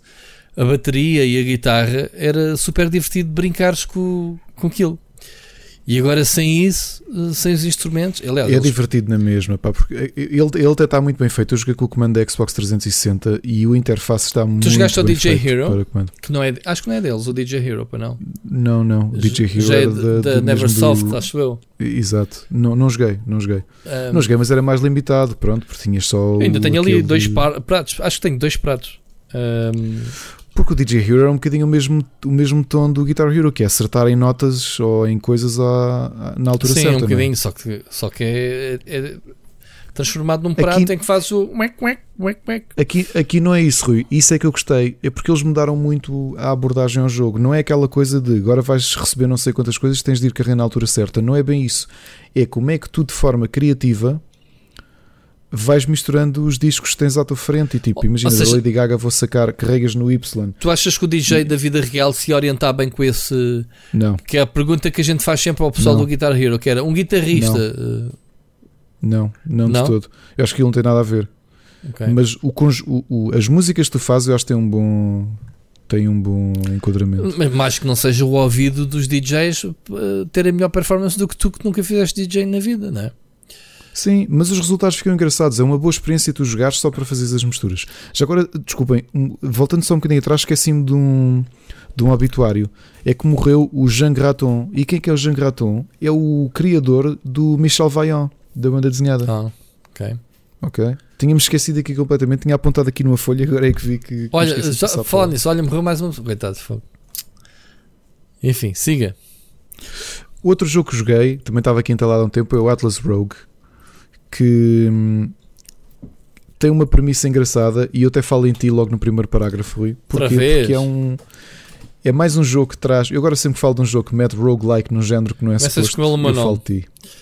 O que é que é o Atlas Rogue? É um tactical strategy game turn-based, tipo XCOM, mas roguelike. E a explicação que eles Já deram falaste para o disso a semana passada, dá skip.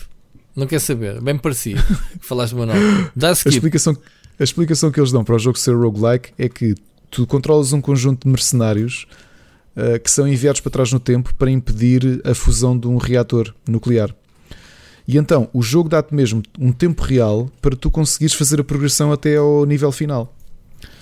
O que acontece? Em cada nível tu vais recolhendo chaves para te conseguir ter acesso ao reator. Se, tiver, se a tua parte morrer toda, morreram mesmo e são novos heróis que são enviados do futuro para tentar fazer aquela missão. E portanto o tempo real para tu acabares a missão também muda. Ok? Achei alguma piada ao jogo, mas ainda está em early access, portanto ainda é preciso aqui ver o que é que vai acontecer, porque até os champions são, os heróis são muito ainda são muito limitados. O que é que ele tem? Quem olha aquilo parece, um, no- parece ser feito no mundo Overwatch. Hum. Porque o visual é do Overwatch, os personagens parecem sacados do Overwatch, tudo parece tirado do Overwatch. Ahm, pronto, é isso. Shot in the Dark é um jogo retro que acabou de sair uh, só com três cores, preto, branco e vermelho. É dos jogos mais injustos que eu já joguei. Mais injustos? Porque, sim, porque imagina um shooter retro que tu és um cowboy com seis balas. Para disparar e para carregar tens de parar de movimentar. E como são até estas três cores, o jogo uh, não só é proceduralmente gerado, como, hum, como tem inimigos invisíveis e espigões invisíveis e obstáculos invisíveis. Ok. Ok. Ok. tu dizes. Não conheço. Siga. Uh, última coisa, ainda não, ainda não rejoguei, apesar de há muitos anos ter jogado e ter adorado, é que finalmente pedi uma cópia de análise do Kingdoms of Amalur Re-Reckoning e, é e eu na altura eu, não lembro quem é, acho que é a THQ. Acho que é a THQ é que ficou com ele. Não é porque ele era da Activision, como é que chamava o estúdio? O do tipo Mas era da Electronic Arts, o primeiro. A Electronic Arts era do tipo de futebol americano, não era? Como é que chamava o estúdio? Era Big Huge Games? Era? Sim, o original. Em 2012. E pronto, eu na altura fiz completionist ao jogo, menos uma missão que estava bagada. Que por acaso tive sorte, ao contrário de outros jogadores, não era a game breaking. O jogo mas... tem arte do Todd McFarlane. Todd McFarlane escrito disso. Eu nunca tive a oportunidade de jogar. É, é muito bom. Eu digo-te, apesar é do dos bugs e dos erros, é, apesar dos bugs, eu digo-te que é capaz de ter sido. Eu gosto muito mais dele, por exemplo, que o Oblivion. A história é espetacular, é muito criativa mesmo, mesmo muito criativo. Eu quando quero descrevê-lo, lembro-me que se vocês jogarem ao um dos DLCs, que eu não lembro como é que se chama, um, tem uma coisa tão gira que é tu vais para uma ilha de estátuas gregas gigantes que são filósofos e, e, e resolvem os duelos uh, filosóficos ao murro. Hum. Isto explicado assim parece estúpido. Uh, é isso. 38 Studios e a Big Huge Games. Uhum. É isso, é e isso. quando e quando hum, vale muito a pena se puderem eu acho que este é um daqueles jogos que ficou escondido na é, é, altamente injusto pelos problemas todos que teve a nível de desenvolvimento é uma perla é uma perla esquecida da década passada se puderem joguem esta versão remasterizada okay? Okay. Okay. vai sair na Switch dia 16 de março já agora uhum. tu e é isso estás... a nível de jogos é isso ok Pá, eu tive, eu tive, acabei o Manhitter em live, fiz três lives do Manhitter, acabei o jogo do Tubarão. Tu ainda te passaste por lá, não foi? Um, pá, o jogo é super repetitivo, mas é, é, é, é muito divertido. Quantas horas é que é para, é, pá, para acabar? 8 horas. 8 horas de jogo, portanto. Eu acabei aquilo em 3 lives de pá, 3 horas cada live. Um, mas pronto, bem fixe. Um, joguei uh, o Hitman 3 e acabei. Um, aliás, a análise saiu hoje no canal. A ver se eu te passo também a ti. Eu vi, eu vi, eu vi, eu vi a cair no Twitter. Viste? Um, ainda não vi, ainda não vi a análise. A particularidade é que foi-me. Foi, o código foi-me enviado pela, pela Google, para o Stadia, e eu joguei e acabei em live praticamente o jogo. Fiz duas missões, para tu teres o jogo são seis missões. Fiz duas missões eu primeiro, depois fiz na, na, na sexta-feira uma live de, de duas missões e depois no sábado fiz outra live de duas missões. Acabei o jogo em live. Um, muito fixe o jogo, ok? E, e, correu muito bem. Mais uma prova do Stadia, malta. Um, para quem tem dúvidas do serviço, vejam, vejam meu, a minha video review, mesmo que não se interessem pelo jogo em si, porque todo o gameplay foi capturado no Stadia e vocês vejam a qualidade, a fluidez, tudo. Pá, o pessoal, o pessoal andava-me a pedir, Ricardo, para teres uma ideia, a perguntar-me que placa gráfica que eu tinha. Estava a jogar o Hitman 3 para já. Primeira live comecei a jogar o jogo bem da tempo e não disse nada a ninguém. O pessoal disse: é pá, fogo, está bonito o jogo e não sei o quê. Epá, tá, qual, é, qual é os teus specs? Tu PC, qual é a tua placa gráfica? Não sei o quê. Epá, tenho o PC com uma RTX e não sei o quê. Ok, pá, ah, boa, boa da bom aspecto. Epá, até, até carreguei no botão e disse: Pessoal, eu estou a jogar isto no Stadia. Eu até podia estar numa batata neste momento a fazer o streaming. O pessoal, ei, com caraças. Um, epá, o jogo nem sequer é um soluço, ainda por cima estás a streamar, quer dizer, estás a usar largura de banda na stream e estás a, a jogar a 4K. Estava a jogar 4K, estava, ainda estava a fazer game, um, captura de gameplay para mim. Uh, até foi o André do IGN que estava a perguntar: Olha, então aí, qual é a resolução que estás a. Coisa? Fui ver o fecheiro com, nas propriedades do, do vídeo. Uhum. Olha, 4K para 60 frames. Aí é com o caraço, olha, portanto fica aqui. Sobre o jogo em si, quem jogou os primeiros dois Hitman, é, este é igualzinho. Um, acho que os mapas são muito mais bonitos. Pá, pelo menos duas missões que eu gostei muito, que foi a, a segunda missão, que é a Inglaterra, numa mansão em que basicamente assumimos o papel de um detetive, porque para nos infiltrarmos nós, nós uh, roubamos, uh, uh, roubamos, digamos assim, a roupa e as credenciais de um detetive privado que foi chamado porque supostamente a senhora, a, a matriarca da, da, dessa mansão, simulou o seu suicídio, a sua morte, digamos assim, mas ela estava viva. Mas quem morreu foi o irmão dela, também outro velho, e, e julga-se que há um assassinato, então o detetive foi lá. E nós andamos lá armados em Poirot a entrevistar os suspeitos, a investigar o quarto, e de repente pensei, fogo, isto é o Whitman, mas parecíamos um jogo de detetives, muito giro. E outra missão foi a do comboio no fim, parecia-me o, a série que vai começar esta semana, Ricardo, esta semana. O, o do comboio, como é que se chama? O, o Snowpiercer. O Snowpiercer, uh, tal e qual, um comboio em movimento, um monte de neves, Uh, e pronto, chegar, chegar à frente do vagão. Uh, mas de resto, o jogo tem missões muito giras pá, e, e, pronto. A jogabilidade é semelhante aos anteriores. Hitman é Hitman. Aconselho bastante. Um, epá, e por fim, na, na quinta-feira, a Capcom fez uh, um showcase do, do Village. Não sei se viste, Ricardo. E então eles lançaram logo a seguir ao evento a demo para a PlayStation, que exclusivo para a PlayStation para já, chamada Maiden. É basicamente um, uma demo tecnológica, digamos, um showcase dos gráficos. Isso. Uh, o jogo é continuação do set, uh, mesma personagem, uh, a ligação com a história, na primeira pessoa também. E pronto, sustozinhos daqueles fixos, dá, dá para estar ali, saquem a demo e joguem, que, que vale a pena. Dura meia horazita. E pronto, Ricardo, foi isso. De, filme, de jogos, de séries, Olha, posso eu já dizer. Desculpa, queres, queres tu? Não é rápido, porque não? é a mesma coisa da semana passada. Supernatural. Ah, a minha, tinha aqui Supernatural, mentira, não vi nada Supernatural esta semana. Tenho visto The Crown. Deveramos este fim de semana a terceira temporada. Portanto, para o próximo fim de semana, a manter este ritmo, vamos ver eh, a quarta temporada. Ou seja, esta temporada já se focou mais no Carlos, novo, né? E um, a Camila. E a razão de dele desde jovem ser apaixonado por ela. Quem diria, nem, nem sequer sabia que ela antes da Diana já era apaixonado por ela. E agora vamos ver na quarta já, season. Já, já, porque, já, por isso é que foi. E, e, e quem é que faz de Camila? Ah, não conheço a atriz. Uma atriz loirita não Mas por é acaso foi uma coisa que, que, que, toda a gente. E na altura comentou-se. Na altura, quer dizer, eu lembro de ler, obviamente, a posteriori, não é? Muitos artigos sobre isso, que é. Tu sempre olhavas para aquela relação um bocado estranha, porque a Diana era uma mulher bonita e tinha presença, não é? Ainda não apareceu Diana, portanto não vi qual foi o clique. Ou, ou, ou, seja, a Diana vai ser agora na quarta season que vai entrar a Thatcher, e... não é? Com uhum. a Gillian Anderson. A Gillian Anderson e, com a, e, a, e a, a Thatcher e a, e a Diana. Portanto, são as duas personagens novas da quarta season que ainda não vi. Aqui, eh, o último episódio, a season de final, foi realmente o desgosto amoroso do Carlos com a, uhum. com a Camila. Camila Parker Bowles. De, de, de, porque ela, ela gostava dos dois, gostava do Carlos e gostava do Parker Bowles. Portanto, o, uhum. Eh, tanto que a corte, quando andava a avaliar, né, era o potencial de, dela como futura rainha, uh, chamaram a irmã dele, que a irmã é, é, é esgroviada também da cabeça para caraças. Muito libertina, estás a ver? E chamaram a dizer: Olha, o que é que achas da Camila? Não sei o quê, do teu irmão, não sei o quê. Ah, se vocês quiserem um casamento a três, estejam à vontade. De casamento a três, sim, porque ela, ela saltita entre o Carlos e o Parker Bowles. Já chegaram logo, ei, what? Até como é que sabes disso? Ah, porque eu também já fui apanhado no meio. Tipo, ele, ela também andou com ele.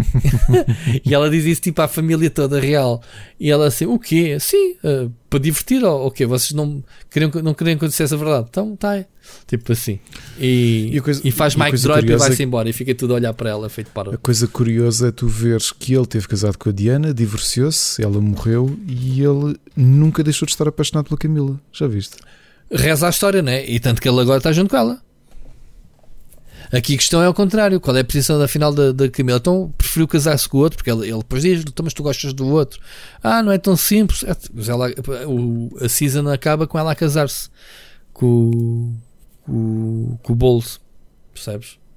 E ele a chorar, Babi Reino, porque é ainda não há Diana. Não faço, não faço ideia, mesmo historicamente, de onde é que surge a Diana. Como pretendente a casar com ele. Portanto, vai ser Eu acho que a família dela era, ela era dos Spencer, não é? E a família dela também era aristocrática. Era, era, era, era. Ah, E, e ele já tinha ligação, obviamente, não é? À Casa Real. Portanto, deve ter sido daquelas coisas. Tipo, não sei como é que foi o encontro fatídico. opá, Ela, pois, na altura, era professora ou educadora de infância, não era? Não, não tenho a certeza. ah, não tenho a certeza. Próxima disso, o que é que fazia a Diana quando conheceu o. A, a Diana, a Diana era realmente, como tu dizes, olhando para a reali- eh, para a realidade, a Diana é muito mais bonita que a Camila, portanto, não estamos por aí. Ah, obviamente, estamos a falar de um, de um tipo como o Carlos que teve sempre um, um crescimento, pá, e tu vais ver um bocadinho isso na série, um, uma- um crescimento problemático, pá, ele sempre uma pessoa, e é uma personagem, é um, é, pelo menos a forma como eles o fizeram na série como adulto, um tipo bem fixe, eh, e, e o ator conseguiu captar a essência dele que é o Carlos está sempre com aquele sorriso na cara, rasgado. Uh, nunca reparaste? Mesmo ele quando tem em fotografias de posse, tem sempre um, um ar bonacheirão de parece estar sempre a rir. E realmente vês isso na série. O, o chaval que faz de, de Carlos, quando é assim, jovem adulto, um, está sempre bem. É, é- é mesmo uh, um tipo fixe e, obviamente, sofreu as dores de ser o pretendente à coroa, que, que acabou por nunca ser, mesmo a mãe dele, nunca quis saber dele eh, em relação a- às opiniões dele e não sei o quê. Mas isso também ela, coitada, também sofreu e, e transformou-se no, no, no que é. Se ela é austera, ela, ela mudou. Na série, tu vês a transformação da, da, da Elizabeth eh, de lhe ter caído aquele fardo quando ela tem 20 e tal anos, né? Morte do pai. Eh, que também vês na série que, o- que o pai herdou a coroa porque o irmão eh, desistiu, né? Passado não sei quantos meses. E eles não eram supostos serem, serem reis de Inglaterra. Ah, Tanto que ela, ela. hum, Uma coisa gira durante todos os episódios é que nós vamos fazer fact-check às personagens que são introduzidas. Pá, ela, um dos desgostos de Elizabeth é os ministros que lhe passam pela mão. Ela a dizer assim: Olha, estou a fazer eh, não sei quantos anos e já me passaram nove primeiros ministros pela mão. Uns que desistem, eh, quase todos morrem eh, pá, por doença. Um, um- agora o último foi Parkinson. O, o Churchill, obviamente, ficou debilitado já no, no fim, né? Um, mas todos eles são assim, têm, passam pelas mãos e ela não consegue. Nunca, durante os primeiros, os nove primeiros primeiros ministros, eles até salientam isso na série, nunca cumpriram o mandato até ao fim. Portanto, foi sempre assim, passar a pasta uns para os outros. Um, e agora está tudo, obviamente, uh, ficou em aberto logo a Thatcher. Portanto, vai ser fixe esta última season. Esta última, a quarta season, ainda nos falta ver. Tu ainda não começaste a ver, não, ou, ou já viste? Não só vi a primeira temporada e pá, e entretanto outras coisas Mas não deu clique. Eu não consigo ver mais nada sem ver esta. Pelo menos séries que esteja a ver com a minha mulher já é o nosso Ok. vício não sei há quantas semanas. Porque um, a série um, a série conta de histórias muito engraçadas, históricas, um, fora, fora da, da coroa. Opa, eu dei-te o exemplo aqui há umas semanas de- do, do chamado Smug, que, que aconteceu aquela crise que eles tiveram aquela poluição durante por causa do, do, do frio, que eles fizeram muito, usaram muito carvão. Num dos últimos episódios que eu vi desde a terceira temporada, foram buscar uma cena que foi a mina de carvão que explodiu, que houve uma, uma espécie de erupção de vulcão, estás a ver, numa montanha, destruiu uma escola, matou pá, aí 100 alunos, uma, uma, uma tragédia do caraças em Inglaterra. Todo o episódio foi dedicado a isso. Do impasse dela, vou lá, não vou lá, não é suposto eu ir lá, a, a coroa vai a inaugurações do hospital, não vai a cenas de. Percebes? A pressão que é o primeiro-ministro dizer, "Ai, mas vocês devem ir, depois o lado da coroa dizer, não, mas dela não tem que ir, e o lado sentimental dela colocar-se no meio das cenas, estás a ver? Eh, o, que, o que é que é suposto ela fazer ou não? Pá, o ridículo, depois fui ver também, depois fui ver também no, no, no fact check, foi o filme que eles gravaram. Não sei se sabes, o filme real gravou um reality show. Sabeste essa? Não, não sabia. Epá, é um episódio, lá está, histórico, que, que se, se tu não soubesses, eu fui verificar se era verdade. Houve uma altura, nos anos 70, 70, eh, acho que já estava em 1970, sim, em que eh, houve uns movimentos políticos, mesmo a nível ehm, em termos de governo antimonárquico, ou seja, começava a haver ali uns zunzuns da República a, um, a, a, sondar. Havia até membros, o primeiro-ministro chegou a dizer: Olha, tenho dentro do meu partido, dentro da. Dentro da do governo, pessoal que está a começar a, a movimentar-se para, para, para a República. Portanto, vejam lá. Então, mas porquê? Ah, porque as pessoas começam a ver que as vossas despesas não justificam. Ou seja, aquilo que, que a coroa gastava. E então o que é que eles foram fazer? Foram, quiseram mostrar ao povo que eram pessoas normais e que precisavam, obviamente, também um, como é que gastavam o dinheiro nas viagens para receber os almoços, como é que eram os chorões deles de, de família, para uma coisa super boring. Tipo, olha, eles tiveram lá a BBC, sempre a acompanhá-los. Um, e lançaram então o filme. Aquilo teve, obviamente, a repercussão contrária. Ou seja, o pessoal dizia tipo família boring, tipo é para isto que andamos a pagar as nossas, os nossos uh, impostos e não sei que, não sei o que mais. Tanto que eles, tu não ouviste falar tal como eu, porque acho que o, o vídeo foi para o ar, imagina, em 68 e em 71 a coroa proibiu o filme de alguma vez mais ser transmitido. Aquilo deve estar lá nos covos. E obviamente, como aquela cena não estava no, não havia internet, não está na internet, como é óbvio, não é? Portanto, yeah, isso, isso não existe. Não, podes ver porque foi abolida, que foi uma vergonha, uma barraca total. Portanto, tem estes episódios, cada episódio tem uma história ligada a eles. Por exemplo, a, a ida do Carlos. E depois a Mónica vai ver fotografias reais desses eventos que na série tem a mesma roupa. Igualzinho, o guarda-roupa. Muito bom. O, o guarda-roupa é igual, é impressionante as joias, as, as, as vestimentas. É, o trabalho do guarda-roupa está do caralho. Por exemplo, o último, um dos últimos episódios foi a, quando mandaram para lá o desgraçado do Carlos para, para o país de Gales, quando eles também se queriam eh, começar a, a surgir movimentos de independência e, e, ele foi para lá para aprender a língua deles, porque os ingleses não percebem nada daquilo. E ele teve lá seis meses a estudar um semestre fez um discurso uh, em Walsh, na, na, na, língua deles, em que era suposto ele dizer algo que, que a coroa tinha escrito, e ele não, ele inventou um, um discurso qualquer para o, para o uh, país de Gales e, e, ele quando chegou a casa ele levando no fim da mãe. Tipo, e, e, diz ele para ele então, mas a, a coroa deixou-te fazer esse discurso? Ah, eles não perceberam nada, eles viram aquilo eles não percebem a língua Estás a ver? Essas cenas aconteceram mesmo. Tu vais ali com, com o fact-check no telemóvel e a gente tem visto assim a sério. É bastante engraçado, por acaso. Um, não acredito que seja 100%. Há ali muito dramatização, há ali muita romances e se calhar coisas exageradas. Né? Uh, os diálogos, se calhar, não foi assim que aconteceu. Há ali sempre, obviamente, essa liberdade criativa mas o, o, central aprendes bem da coisas que aquilo. Estou farto de acabar por ir ler artigos sobre o, o, tema que eles retrataram na série. Foi muito fixe. E agora vamos ver se calhar os anos 80, que já é algo mais próximo da minha realidade, não é? Que, que ainda me lembro da Thatcher, por exemplo, nem que seja no Spitting Image. Lembras-te do. Sim, sim, sim, claro. A cena de, de gozarem com os políticos, em que tínhamos o Gorbachev, o Reagan, eh, a Thatcher, essa malta toda. Uh, e pronto, e a Diana, obviamente, conhecemos todos mais ou menos bem a história dela com o Carlos. E acho que é aí que a história vai acabar. Os putos acho que nem sequer vão chegar a adultos, os filhos do Carlos e da. E da eles não querem, não querem fazer coisas da atualidade. Se bem que agora tinham um da material, o Brexit e essas coisas todas para fazer o, o, o, regresso do Carlos com a Camila, por exemplo. Não sei se vão chegar até aí. Mas pronto, do que malta, lá está. Perder aqui tempo a falar desta série, que reforço que é uma das séries brutalíssimas. Era uma série que eu nunca iria ver se a minha mulher não me sugerisse, porque lá está, apesar de eu estar a adorar, não sou propriamente fã de assuntos monárquicos, mas pronto, mas está bem giro.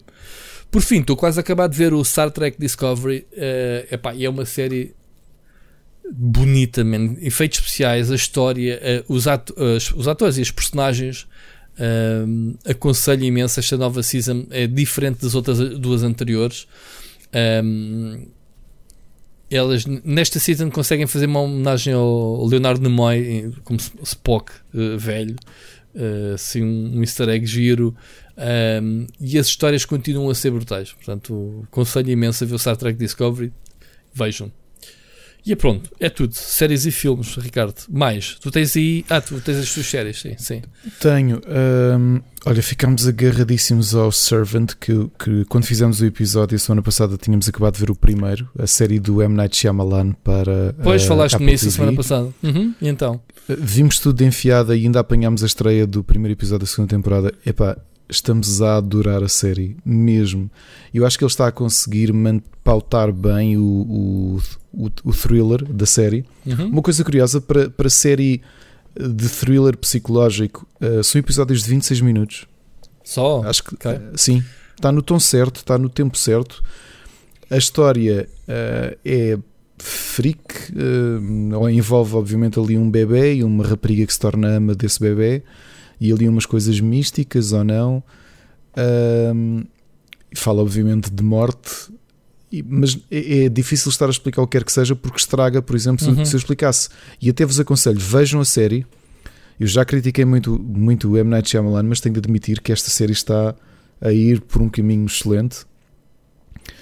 E se eu vos dissesse sobre o que é que realmente é a série, estragava-vos cenas do primeiro episódio Claro. que eu vi e a Ana também. E quando vimos essas cenas, ficámos literalmente sem respirar. Fizemos assim, ok? Uhum. Na Apple TV, enquanto esperamos que vão saindo os novos episódios da Servant, O Servant está na terceira ver- season, não é? segunda season, segunda. Eles, eles no MDB já têm aqui a terceira. Ok. Ahm, segunda e só vai no segundo episódio, que sai esta semana ou se o ontem. ok, então já devem ter renovado para a terceira. Yeah. Começámos a ver uma minissérie com o Chris Evans e a Michelle, a Michelle uh, Dockery, que, que, que era do Downton Abbey, chamada Defending Jacob. E estamos a gostar imenso. E hum, o que é que é o Defending Jacob? Uh, o Chris Evans é um promotor público, um district attorney de uma localidade pacata e, e- e começa a investigar com, com os detetives o assassinato de um, de um rapaz da escola do filho dele, com a mesma idade, 14 anos. Uhum. O problema é que no primeiro episódio ac- ele acaba por descobrir que o, quem está indiciado pelo crime é o próprio filho, com 14 anos. Ok. E ele, obviamente, que vai- de- não demitem, põe-no numa licença sem vencimento. E então é ele a tentar encontrar a tentar encontrar a verdade para perceber se o filho ele não pode defender o filho, apesar de ser advogado, porque ele é um district attorney e ele diz que é uma incompatibilidade muito grande ele defender. E é um antigo discípulo dele que, que está a desenhar o caso contra o filho. A série está muito bem feita porque nós estamos no penúltimo episódio e tu tens muitas dúvidas. Ou seja, é baseado num livro, num, num policial. Primeiro é aquela coisa pesada que tu sentes que é, pá, imagina, a, a tua filha tem, tem 15, não é? Uhum. Pá, o, o miúdo faz 15 anos durante a minha Não por muito tempo, mas ainda tem. e é aquela dor dos pais de o miúdo é um bocadinho, é um, não é um miúdo muito popular, é um miúdo um bocadinho estranho e eles estão a fazer tudo para defender o filho, só que há sempre uma dúvida que não só a série nos cria, se realmente foi o miúdo que matou ou não, apesar dele dizer que não, mas também nos pais. E então aquela dor toda de tu acreditas sempre no teu fi- nos teus filhos e vais defendê-los com unhas e dentes e ao mesmo tempo aquela dúvida que está Hum. sempre tipo, será que foi ele? Ahm, pá, estamos a adorar a minissérie. O Chris Evans está bem. Eu não acho que ele seja muito. eu- Eu não acho que ele seja mau ator, ele tem um problema. É o Capitão América. Sim. É que sempre. nas cenas sérias e nas cenas mais dramáticas ele continua com aquele ar. eh, Ok. Puto estúpido. De quê? Ana? Tem ar de super-herói. Ou seja, há, há mais provas que foi o, o filho que matou. Ok? E ele está a receber essas notícias. E tu vês que, do ponto de vista facial, o ator. Indícios, sim, indícios. Provas não existem, indícios. E ele, a, a- expressão dele que ele tenta fazer é de dor, pá, que é normal, mesmo. Foi um pai eh, que está a tentar defender um filho que está a ser acusado, justo ou injustamente, de assassinato aos 14 anos, perto de 15. E ele não consegue. ou seja, a interpretação dele não é má. Quando são coisas sofridas, eu acho que ele não consegue fazer essas caras. Ele é o Capitão América, estás a perceber? Ponto. E é estranho descolá-lo. A Michelle Dockery está melhor, mas ela também é uma atriz que eu acho que tem outro calibre. É a protagonista do Downton Abbey. E se puderem, vejam. uh, Defending Jacob é um excelente, Excelente, excelente filme. Ok? Uhum. Tenho aqui mais sugestões. Música. Sexta-feira sai um álbum que eu já ouvi todo. ahm, que para mim é muito difícil que não venha a ser o meu álbum do ano, mas também sou suspeito porque é Steven Wilson vai lançar o novo álbum da Future Bites que era suposto ter saído no início de 2000 e, ah, desculpa, em meados de 2021, mas por causa da pandemia ele adiou o lançamento do álbum. Uh, estranhamente, para quem, já, para quem começou, a turnê anterior dele começou em Portugal e como ele deu duas voltas ao mundo, a meio de quando ele recomeçou a segunda parte da, da turnê, voltou a começar em Portugal, aqui no, na Sala Tejo. Uh, até agora na turnê não tem data definida. Este da Future Bites é uma mudança bastante, bastante mais vincada do Steven Wilson, que a gente diz que é o pai do, do rock, o pai não, o grande mentor do rock progressivo atual Uhum. nos últimos 15 anos. E este álbum é sobretudo arte pop e muita, muita, eh, muita composição eletrónica e músicas muito mais radiáveis, se me permitem a expressão. Hoje, o nosso Sírio, que eu ainda não tinha referido no episódio, partilhou o volume 2 do Shima. Isso do Romão, Eh, não é? Sabana? Já foi, o Romão já não está lá. Ah, o Romão já não está lá. primeiro álbum, Ok, não. É do, do, Do Diogo Valsacina. Valsacina. Exato. Uh, Shima é um projeto de stoner, ou stoner rock e progressive rock instrumental, um trio um, português. O álbum está para audição no Bandcamp, nós depois vamos partilhar no Twitter e nas nossas redes para vocês ouvirem. Um, e tem no baixo o Diogo Valsacina. Portanto, o, já ouvi o álbum todo, gostei imenso, já tinha gostado muito do primeiro.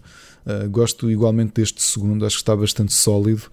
Tem algumas composições mais longas, uma de 13 minutos, que, que, que me agradou bastante. Uh, mas parece-me, continuo a achar que são, como já tinha dito ao Diogo, acho que eles são uma banda promissora do género cá em Portugal, o que, do ponto de vista monetário, quer dizer zero, porque não é propriamente um género que dê dinheiro lá fora, ou pouco dinheiro dá lá fora, quanto mais cá. Portanto, procurem Mas Shima também fazem isto no gosto, 2. não é? Fazem isto. Sim, por prazer, pelo prazer de, de tocar e, e são excelentes. Portanto,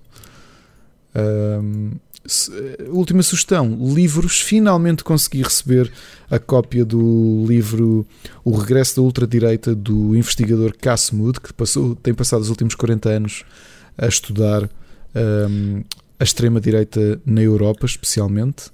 Tu andas E a é ficar um- um... adepto do Ventura do Caraças. Queres saber? É tudo sobre. Sobre ultra, como não é extrema, é ultra extrema-direita. É tudo, tudo como. É, é, quero saber como é que se combate. Uh, mas este livro é muito interessante precisamente por isso. E há pouco até li um tweet do próprio Casmud a falar do caso português e dizer: atenção, é preciso controlar já antes que a coisa. uh, que a coisa descambe. Mas é um livro interessante a explicar os processos todos, como é que Bolsonaro e afins chegam ao poder. E é, pronto, é um livro de política pura e dura, mais, mais não tanto académico, acho que ele até escreveu de forma muito acessível Uhum. mas continua a ser um, um livro interessante. Está à venda, é da presença, está à venda na- até neste serviço novo que a Leia tem, que é o Leia Expresso, que entregam-te os livros em poucas horas. E le- Só em algum, E lês em alguns expresso códigos também ou não? Hã? Lês em expresso? Se é não Expresso? leio. Exato, exato. E pronto, são as minhas sugestões. O que ainda foram bastantes, estás a ver? Ainda tivemos aqui bastante tempo a falar das sugestões. Quase uma Compensou. hora. Exatamente. Ricardo, como sempre gostei muito de ouvir. Malta, não se esqueçam, Igualmente. deixem os vossos, os vossos comentários, os vossos áudios. Já sabem, podem usar o Discord para mensagens mais longas que o Anchor, se não conse- conseguirem. Procurem-nos, falem connosco nas redes sociais. E Ricardo, ouvimos para a semana. Um grande abraço. Ouvimos para a semana. Um grande abraço.